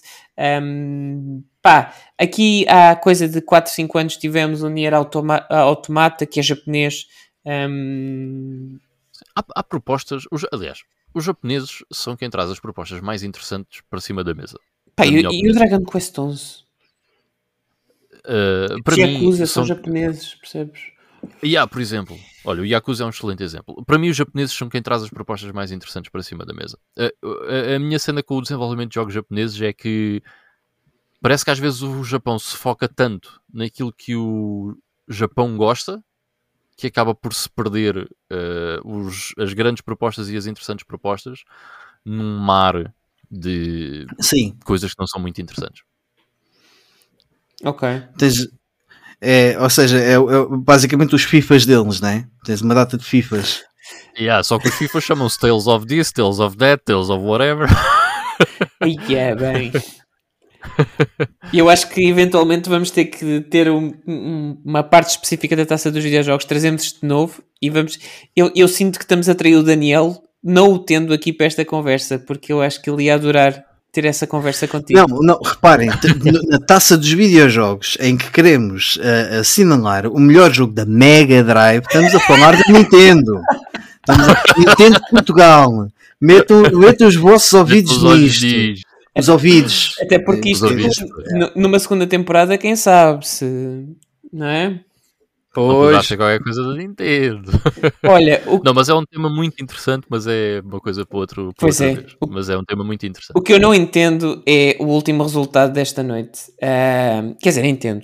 Estou a ser rabugento. Entendo, claro que entendo. O Sonic, o Sonic 2. Queres que, queres que eu te diga o que eu não entendo, Carlos? Queres que eu te diga? Diz lá, eu Ava- avança lá, avança lá. Não, avança lá. Avança lá, só favor. O meu favorito à vitória cai eh, antes de chegar à fase final. Sonic e Knuckles com 31,7% dos votos.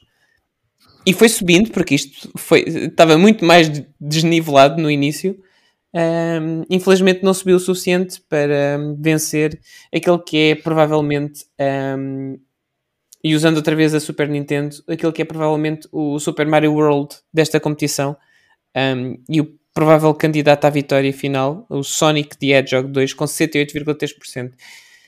Um, e atenção, que apesar de tudo, isto podia ter sido muito mais equilibrado e não foi. Portanto, este está a ter relativamente fa- relativa facilidade em eliminar todos os outros Sonic à volta.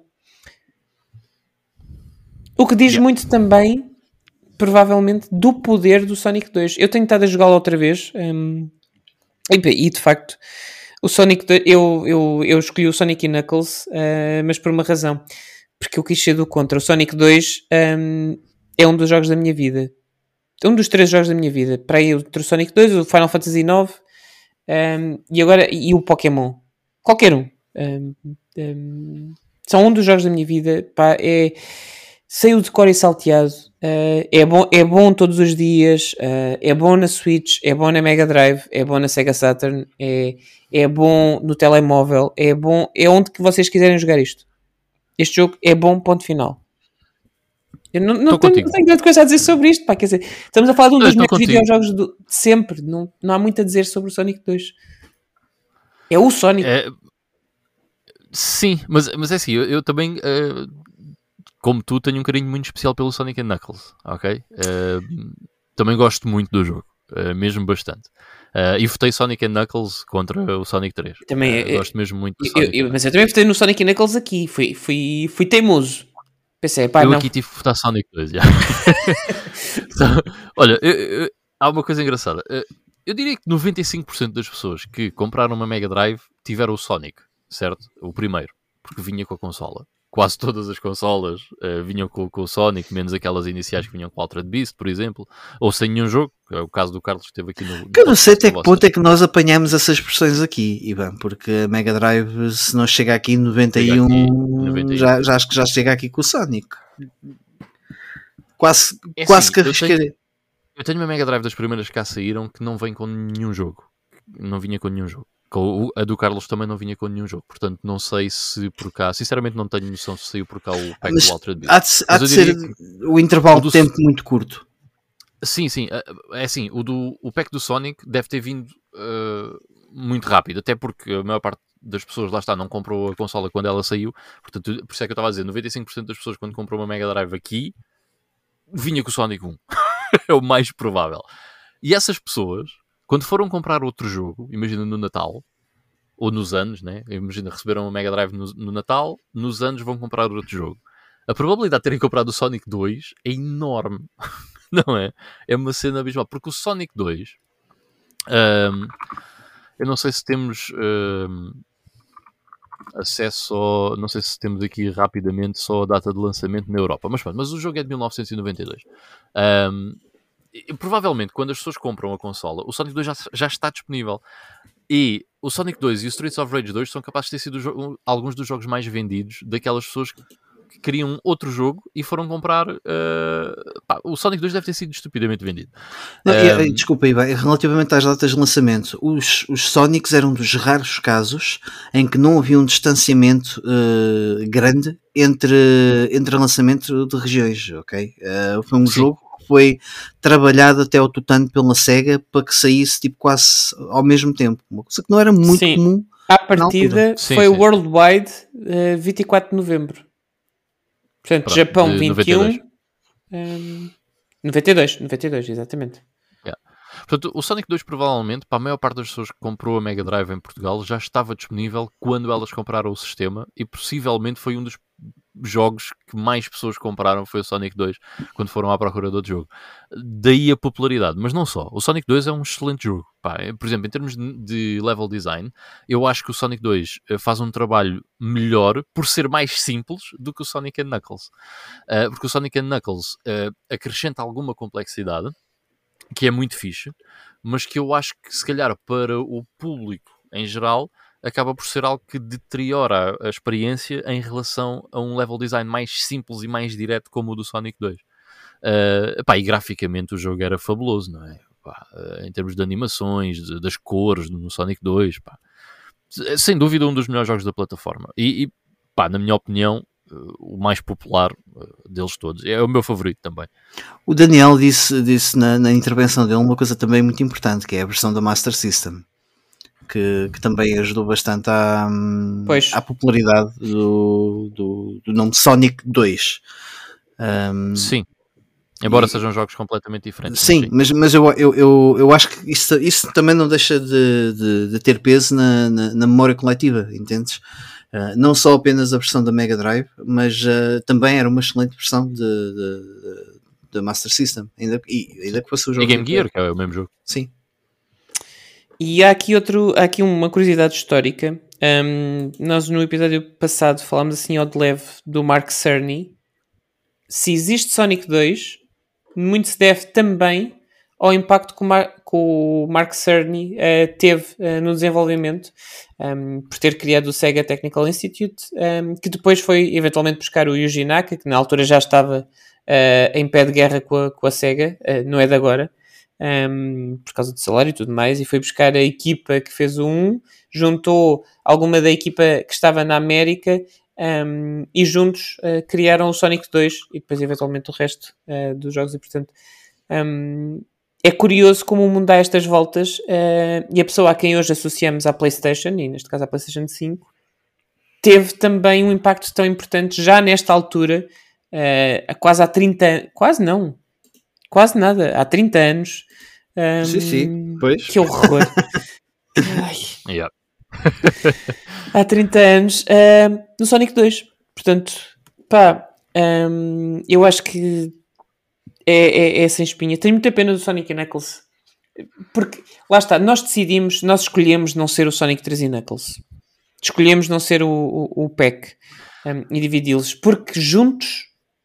Hum, não ganhava o Sonic 2. Não ganhava, mas era Acho mais renhido, talvez. Porque, talvez. Porque o Sonic 3 e o Sonic e Knuckles juntos, uh, eu acho que sim, são uma proposta mais interessante que o Sonic 2. Um, se jogar juntos, no, hum. no lock-on. Se jogares em separado, todo, qualquer um deles é mais curto uh, que o Sonic 2. O Sonic 3 tem, tem, sozinho tem deficiências muito grandes, acaba no meio do vácuo. Pronto, não é normal. Um... Mas uh, sabes que é, é, é curioso, eu olhando para trás, Uh, em termos de capas, e há bocado estávamos a falar de capas, eu, eu tenho ideia de ver muito mais a capa do Sonic e Knuckles. Sim. Ah, sim. Que, tinhas, que tinhas as duas figuras, a do Knuckles e a do Sonic, Epa. do que o Sonic 3, do que aquele, aquele gesto de fazer os três dedos do, do, do Sonic. A capa do Sonic e Knuckles era, foi, um, foi um golpe de gênio de design. Como é que yeah, tu com. É com um fundo preto e, e, e, duas cores, consegues de facto comunicar tudo o que aquele jogo é. Podes jogar com o teu rival, é só isto. Podes jogar com ele. É o Sonic e o Knuckles. É, pá, não sei.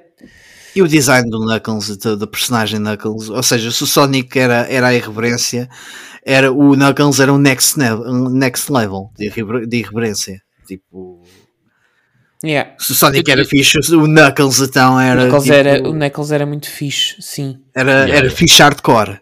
Yeah, eu curtia o do Knuckles. curtia mais do Knuckles eu do que o Sonic. Que, eu também gostava mais de jogar com o Knuckles do que o Sonic. E metendo lá o Sonic 2 em cima, o Sonic 2 parece uma brincadeira. Uh... Pois é, pois é. que essa era outra coisa também muito fixe do Sonic e Knuckles, né? Yeah. Mas eu, eu, eu, diria que o Sonic Knuckles, pelo menos na minha percepção, é muito mais popular aqui em Portugal do que o Sonic 3. Eu pelo menos vejo muito mais cópias do Sonic Knuckles yeah. eh, por aí do que do Sonic 3. Yeah. Sem dúvida.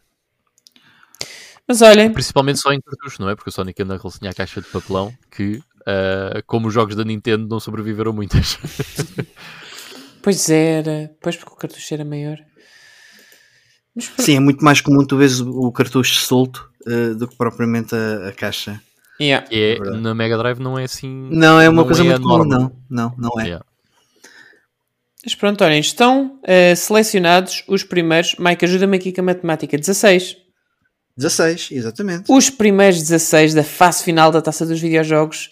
O que significa que já vamos a meio desta edição. Ahm, E agora esta Sim, pode semana. dizer que sim. Por acaso eu não te Porque- pergunto. Diz, diz, diz. Quer dizer, os embates agora depois eh, eh, vão. A, a próximo- as próximas duas rondas, se não estou em erro, serão as últimas rondas com 16 embates. ah, e depois, os, em- ou seja, os episódios vão, ficar naturalmente mais curtos porque haverão menos, menos embates a Será que vão? Será que Pois, vão? Se calhar sim, vamos a em teoria, a- discutir cada um. Mas olhem, ahm, muito interessante. Ah, é curioso como, apesar de tudo, acabamos por não fugir muito, salvo aqui algumas exceções, não, acabamos por não fugir muito daquilo que é a curadoria que a SEGA também tem feito nas suas coleções. Ahm, a maior parte dos que passaram à fase final são ah, a maior parte, vá, ah, por agora está disponível ah, nas coleções mais recentes. Ahm, portanto, é Até curioso. o Alien Soldier está, porque vem agora na Mega Drive Sim. Mini 2. Sim, eu acho que aqui, excetuando eh, naturalmente o Aladdin e o Lion King, ehm, mas que podem comprar de outra forma. E Sim, o. X-Men 2 também. Sim, eu acho que os mais recônditos é o X-Men 2, o X-Men 2 e o, e o Mega E Turrican. Mega Turrican. Yeah. Até agora são os mais recônditos. Mas isso pode mudar agora na próxima eh, ronda. Ah, quer dizer, antes de ir aí, desculpa lá, Mike. Tu tinhas aí um número muito giro de, de votos É totais, isso, não era? é isso que eu.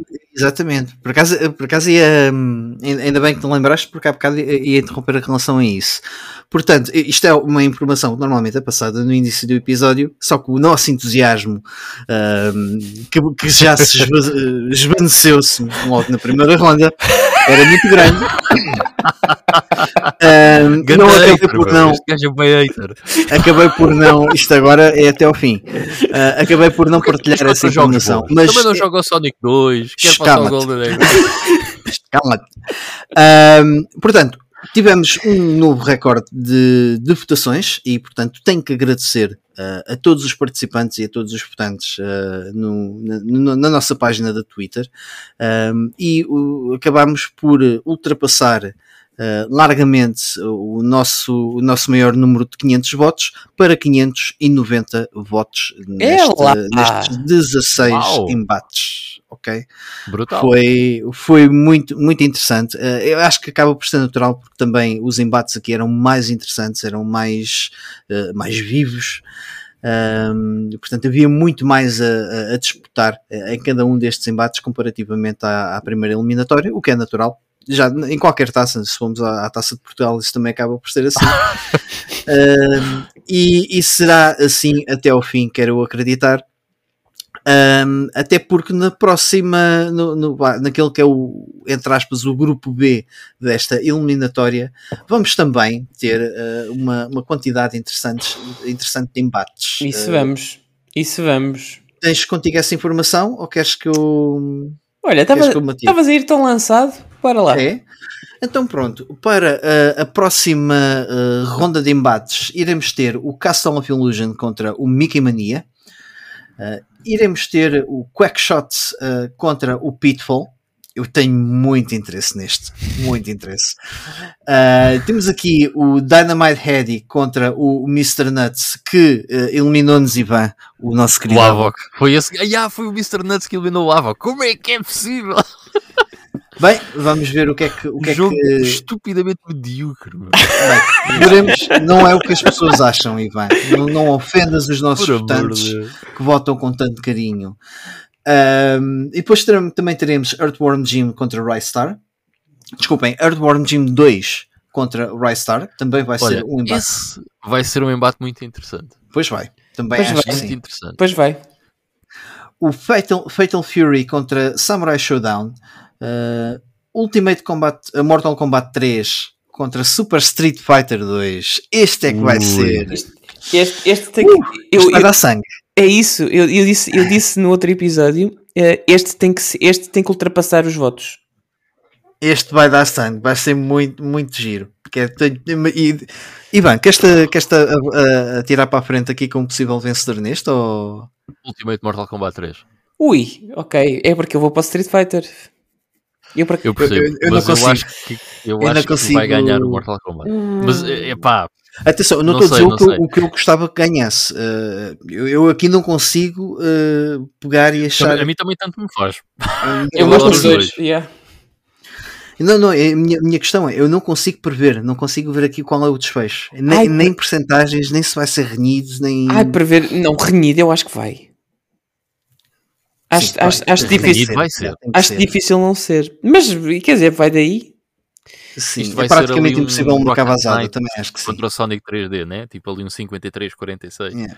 Sim. Vamos lá ver o que, é que, o que é que vai dar, o que é que vai dar nesta. Depois teremos Monsterland Wonder Boy 3 contra Echo The Tides of Time. Teremos eh, Comic Zone contra Zombies Ate My Neighbors. Teremos a seguir o Story of Thor contra Gain Grounds. O Mega Bomberman irá defrontar-se contra Micro Machines 2 Turbo Tournament. Iremos ver o Virtual Racing eh, a ir contra Worms o Columns contra o Another World, o NBA Jam contra o Pete Sampras Tennis, o Outrun contra o Super Hang-On, Fantasy Star 2 contra Fantasy Star 4 também vai ser muito interessante, Pois vai. na minha opinião. Epá, eu acho que não vai ser muito interessante, porque tenho a certeza que vai.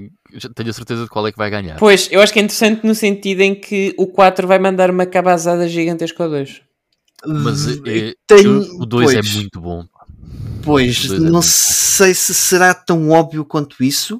Uh, não estou a dizer que o, o- qual- não não estou a dar a minha opinião qual é aquele que merece ganhar ou não. Uh, não sei em termos de resultados o que é que, o que, é que irá sair daqui, ok?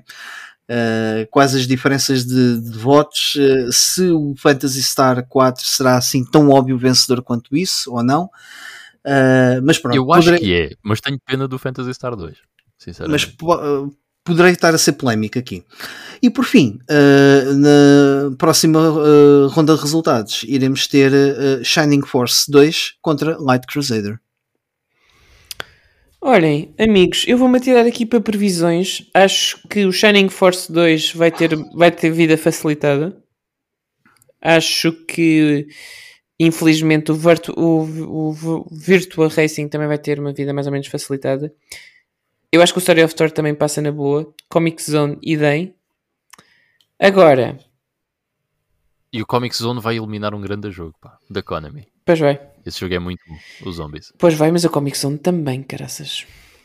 Sim, sim, sem dúvida. Sei Não, não há. Aqui, mas eu percebo, hipótese, yeah, né? eu percebo. Agora, tenho muitas, muitas, muitas dúvidas no Quackshot. Um, eu, acho, eu, acho que vai, isto, eu acho que me vão partir o coração e não passa.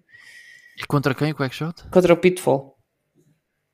Epá, eh, há, há uma coisa. Eu acho que vocês, quando falaram do Pitfall, estavam a meter como um bom jogo, mas eu não me lembro do Pitfall ser um bom jogo. Eh, é um jogo popular. Oh, Mas epá, não me é um lembro jogo da fixe, Ivan. Como, Epá, como é não. Espera aí, deixa lá ver. Eu acho que é um Portanto, platformer muito. Instituto muito Psiquiátrico da, Tem boas animações, tem bons gráficos, mas em termos de jogo, acho que o Quackshot é muito mais bacana. Bem, tu jogaste o Quackshot uh, a semana passada. Ano passado. Exatamente. Eh, acho que o Quackshot é um jogo muito mais bacana do que o Pitfall Mayan Adventure. Então tens que jogar esta semana o Pitfall. Pode ser, pode ser. Pode ser. Se bem que eu já joguei o Pitfall, mas eu jogo outra vez. Há quanto tempo é que jogaste o Pitfall, já agora? Há muitos anos. Pois, pois. Nem sequer foi a versão de Hum. Achas que isso pode fazer diferença, Mike? Ahm, Eu acho que é igual o jogo. eu acho que sim, eu acho que não, não faz eh, muito. Não são assim tão distintas quanto isso. Ok. Ah, e há aqui outro, outro e que eu também não consigo prever, que nós passamos aqui um bocadinho ao de leve, que é o Outrun contra o Super Hang-On, que também é uma daquelas, eu não sei onde voto. Não, Ah, eu aqui sei onde voto. Eu voto também, naquele eu que tem a também. melhor banda sonora. Pá, mas... o Outrun é outro dos meus jogos de infância, que eu tinha também a versão da MS-DOS. Pá, adoro. Adoro. E o, mas o Super Hang-On é fixe, mas é... Mas olha, não- não- Carlos, não então, o meu hot take aqui, neste, nesta contenda, é Outrun vai dar cabazada. Ui, ok. Outrun, eu tenho, eu aqui eh, tenho alguma tendência em apostar um, um, um jantar. Olha, ok. eu Aquela tendencialmente, concordaria con- tendencialmente concordo contigo, porque o Outrun é mesmo muito popular, mas o Super Hang-On eu acho que também é bastante popular. Portanto, eu acho que não vai ser tipo 90-10. Eu acho que vai haver ali, no mínimo... Aqui vai ser a escolha. 75. Gostas mais de carros desportivos ou de motas? Escolhe. É, é muito isso. Acho que vai ser muito isso. Mas, olhem, esperam-nos aqui eh, boas contendas também. Um, e não se esqueçam que esta é a última, um, a última fase eh, eliminatória. A partir daqui e a partir da, da semana que vem, o episódio já vai contar com um momento especial e diferente no fim, que é o momento do sorteio. Porque sim, amigos, a partir desta, quando esta acabar, já não há cá estas coisinhas de vocês saberem quem é que vai jogar contra quem a Ah, pois, seguir. nem nós, nem nós sabemos. Está- Vai ser em direto. Vai ser. Quer dizer, em direto para nós. sim, Estamos a gravar. e para vocês continuarem a ouvir. Sim, porque vocês depois já vão saber os resultados. eh, quer dizer, por acaso não sei se vão saber. Ah, Logo descobrem. Para a semana descobrem. Não queiram viajar no tempo. Olha, hum, Ivan, pá, foi um gosto do caraças ter-te aqui. Pá, obrigado também, gostei muito de estar aqui, pá. Eh, discutir este, estes jogos e estar aqui com vocês. E mandarmos embora um o, Mega Drive. o, o Golden Axe 3, os dois, não é? Só Exatamente. Ganda bacana, Carlos. Mandaste embora o Golden X 3, mais nada, choca aí. Eu sabia, isto foi combinado. Isto já, já sabia. Ai, não foi, não foi. Eu, eu, por acaso, eu vou confessar, eu já tinha dito assim ao Mike: olha, que isto vamos ter que debater porque eu acho que nós não vamos estar os dois na mesma linha. E o Mike disse-me: ah, então eu já sei o que é que vai acontecer. Porque o Mike vê logo. O Ivan não vai votar Golden X 3 de certeza absoluta. Mas olha, muito tema que eu não estou a gostar da conversa. Ahm, posso, posso, Carlos, ah, partilhar aqui uma, uma confissão com, com o Ivan e, com, obviamente, com os nossos ouvintes. Bora? Ah, e corrijo-me se eu estiver errado, ah, mas o Ivan foi, em parte, uma fonte de inspiração para este programa. É verdade. Ah. Então, Sim, eu, eu... e o Mike disse-me porquê. já. pronto, eh, acontece que isto tudo nasceu, e esta ideia nasceu, esta ideia é três. Hum, é, a ideia é minha, ideia do Daniel, ideia do Mike. Eh, a primeira semente desta ideia nasceu quando eu ouvi a tua conversa no Super Megabit com, com o Daniel e pensei, pá, pois isto de facto nós devíamos fazer mais coisas sobre isto, pá, andamos sempre nestas conversas agora das aquisições e, e este, tem, este tem mais teraflops que o outro e este anda mais rápido e, e- e não sei o que, não sei que mais e perdemos a conversa do de jogos. Pá, porque é que este jogo é fixe? Porque é que faz lembrar aquele? Porque é que deves jogar o aquele outro? Whatever. Hum, e é o que interessa. Sim. E, e foi mais nessa onda de pá, se calhar bora só falar dos jogos hum, e depois em conjunto chegamos a esta mecânica de fazermos eh, assim, em estilo taça, também porque acaba por ser um bocado divertido podermos. eh, p- primeiro é uma desculpa para a gente falar de jogos que se calhar nunca jogaríamos hum, no dia a dia. E depois porque também nos permite ter este lado competitivo eh, que eu acho que é, que, é, que, é, que é interessante de poderes ver onde é que as pessoas estão e interagir com as pessoas e tipo, ah, esse era o meu favorito, graças já perdeu, porra, não sei o quê, ou este está tá, tá fixe, eu não estava nada à espera que passasse, ou vou experimentar isto. Um, nós tivemos no outro dia uh, uma partilha do Filipe Urriça, uh, um abraço aqui para o Filipe, um, que fez o, o, o especial favor de fazer uma lista dos jogos todos que nós temos em, em competição que estão disponíveis na, Ah, no serviço da Mega Drive, por exemplo, da, da Nintendo Switch, ou que, estão, eh, que podem ser adquiridos. Um, epá, e são estas coisas, é, não estamos a, estamos a falar de jogos, estamos a partilhar jogos, estamos a partilhar, a criar cultura, todos juntos. isso- e- Isso é uma cena que eu acho que é mais importante, né? Porque eu adoro, adoro videojogos, né? Eu sei que vocês também. E hum, eu acho que muitas vezes eh, na discussão se discute pouco os jogos em si. Estás a ver? Yeah. E há uma coisa que eu gosto muito no, no podcast que, onde eu e o Mike participamos, no The GameStone, que é nós falamos sobre os jogos em si, principalmente na rubrica do Playing Now. Uh, nós todas as, todas as semanas jogamos uh, coisas novas, coisas diferentes. Quer dizer, o Mike às vezes joga a mesma coisa durante. Exato, a não ser, exato, não ser que eu esteja a jogar o, o, o Persona 5. anda, anda, anda três meses a falar do mesmo jogo. Mas pronto, mas isso é, é normal também, não é?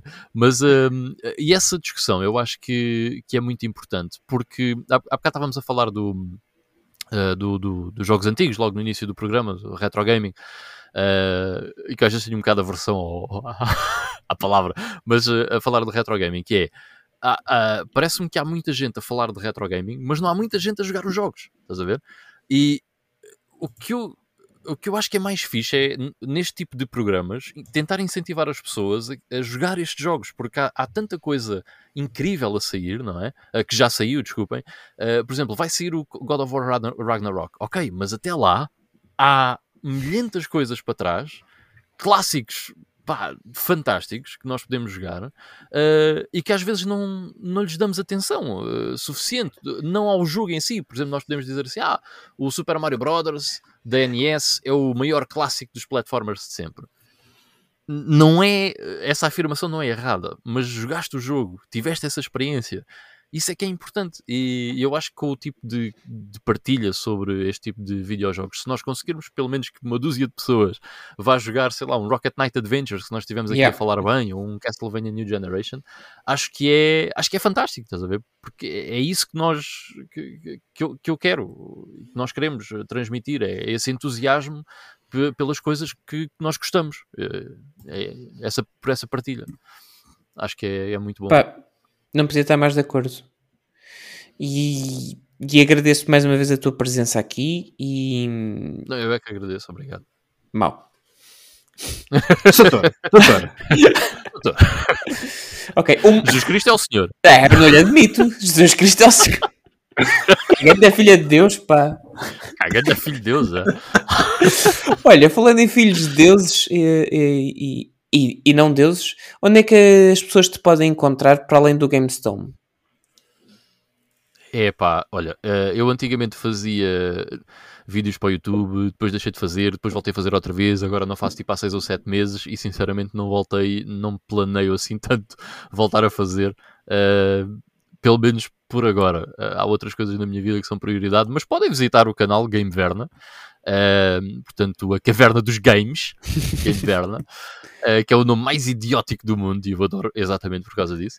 Uh, tem lá algum conteúdo que acaba por ser um intemporal, portanto podem sempre uh, dar um check. podem me encontrar no Instagram, mesmo nome, Game Verna. Já agora no Instagram o Ivan tira umas fotos muito giras. Quando há aquelas competições.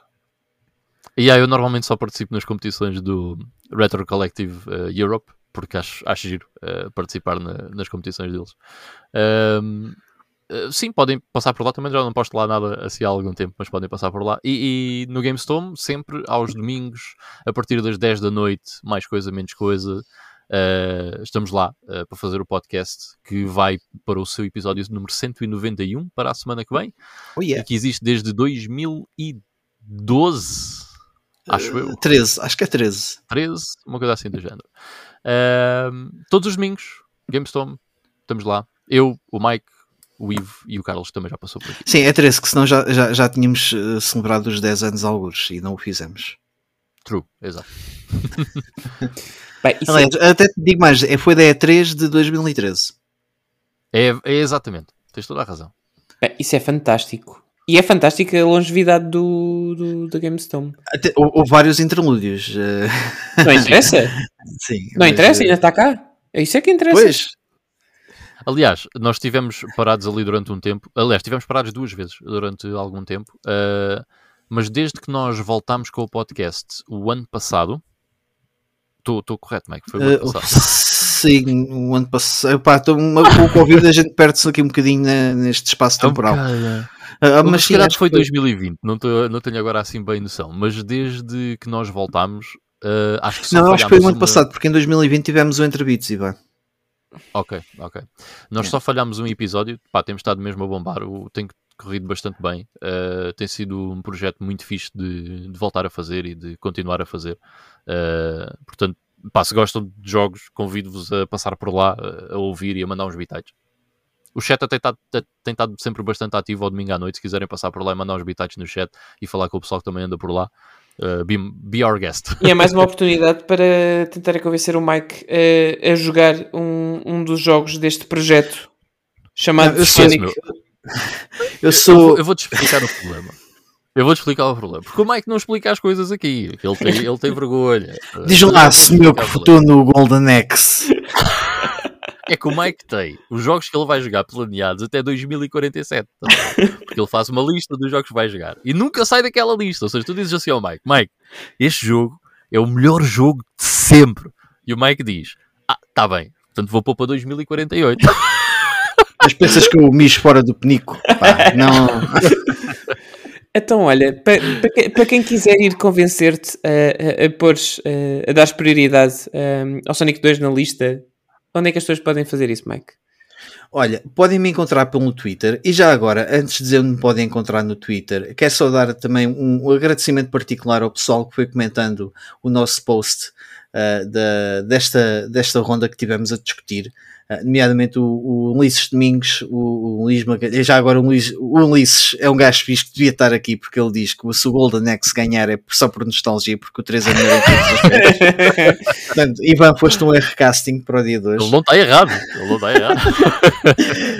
Uh, um abraço aqui também ao, ao- ao Carlos Nunes, uh, ao Bruno Silva, uh, que, que também que diz que o Streets of Rage e o Teenage Mutant Ninja Turtles não foram uh, escolhas fáceis, uh, ao Gonçalo Martins, que também já referenciamos aqui, e ao Mega J, que também teve aqui bastante dificuldade em, em escolher alguns, alguns dos títulos para votar. E, e, e, acrescento já, eu acho que esta próxima ronda de, de duelos vai ser ainda mais complicada. A- Arrisco a dizer. Uh, quanto a mim, podem me encontrar em uh, at GameChessBlog, uh, podem enviar então as melhores sugestões para, de refeições a, a ter em conta no indiano.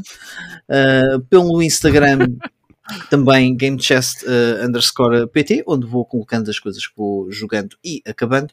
E como o Ivan já referiu, aos domingos à noite pelo The GameStone no YouTube. Uh, posteriormente, ao longo da semana, uh, será publicada a versão áudio no Spotify e Apple Podcasts.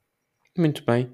Olhem, eh, e a mim podem me encontrar eh, um, em Carlos a Twitter um, e, e, enfim eh, e reclamar um bocadinho se, se me virem a rabujar caso aconteça o Dynamite Head e não, não, não, não vencer o Mr. Nuts, o que eu acho que enfim, nem eu nem vou dizer É assim. se isso acontece, eu queimo uma cópia do Mr. Nuts. Por amor de Deus.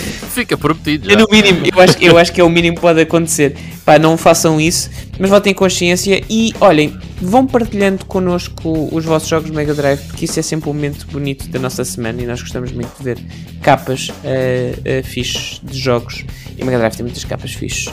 Portanto, dentro para a semana, votem, uh, elas já estão disponíveis em taca underscore videojogos. Uh, sejam felizes, joguem Mega Drive.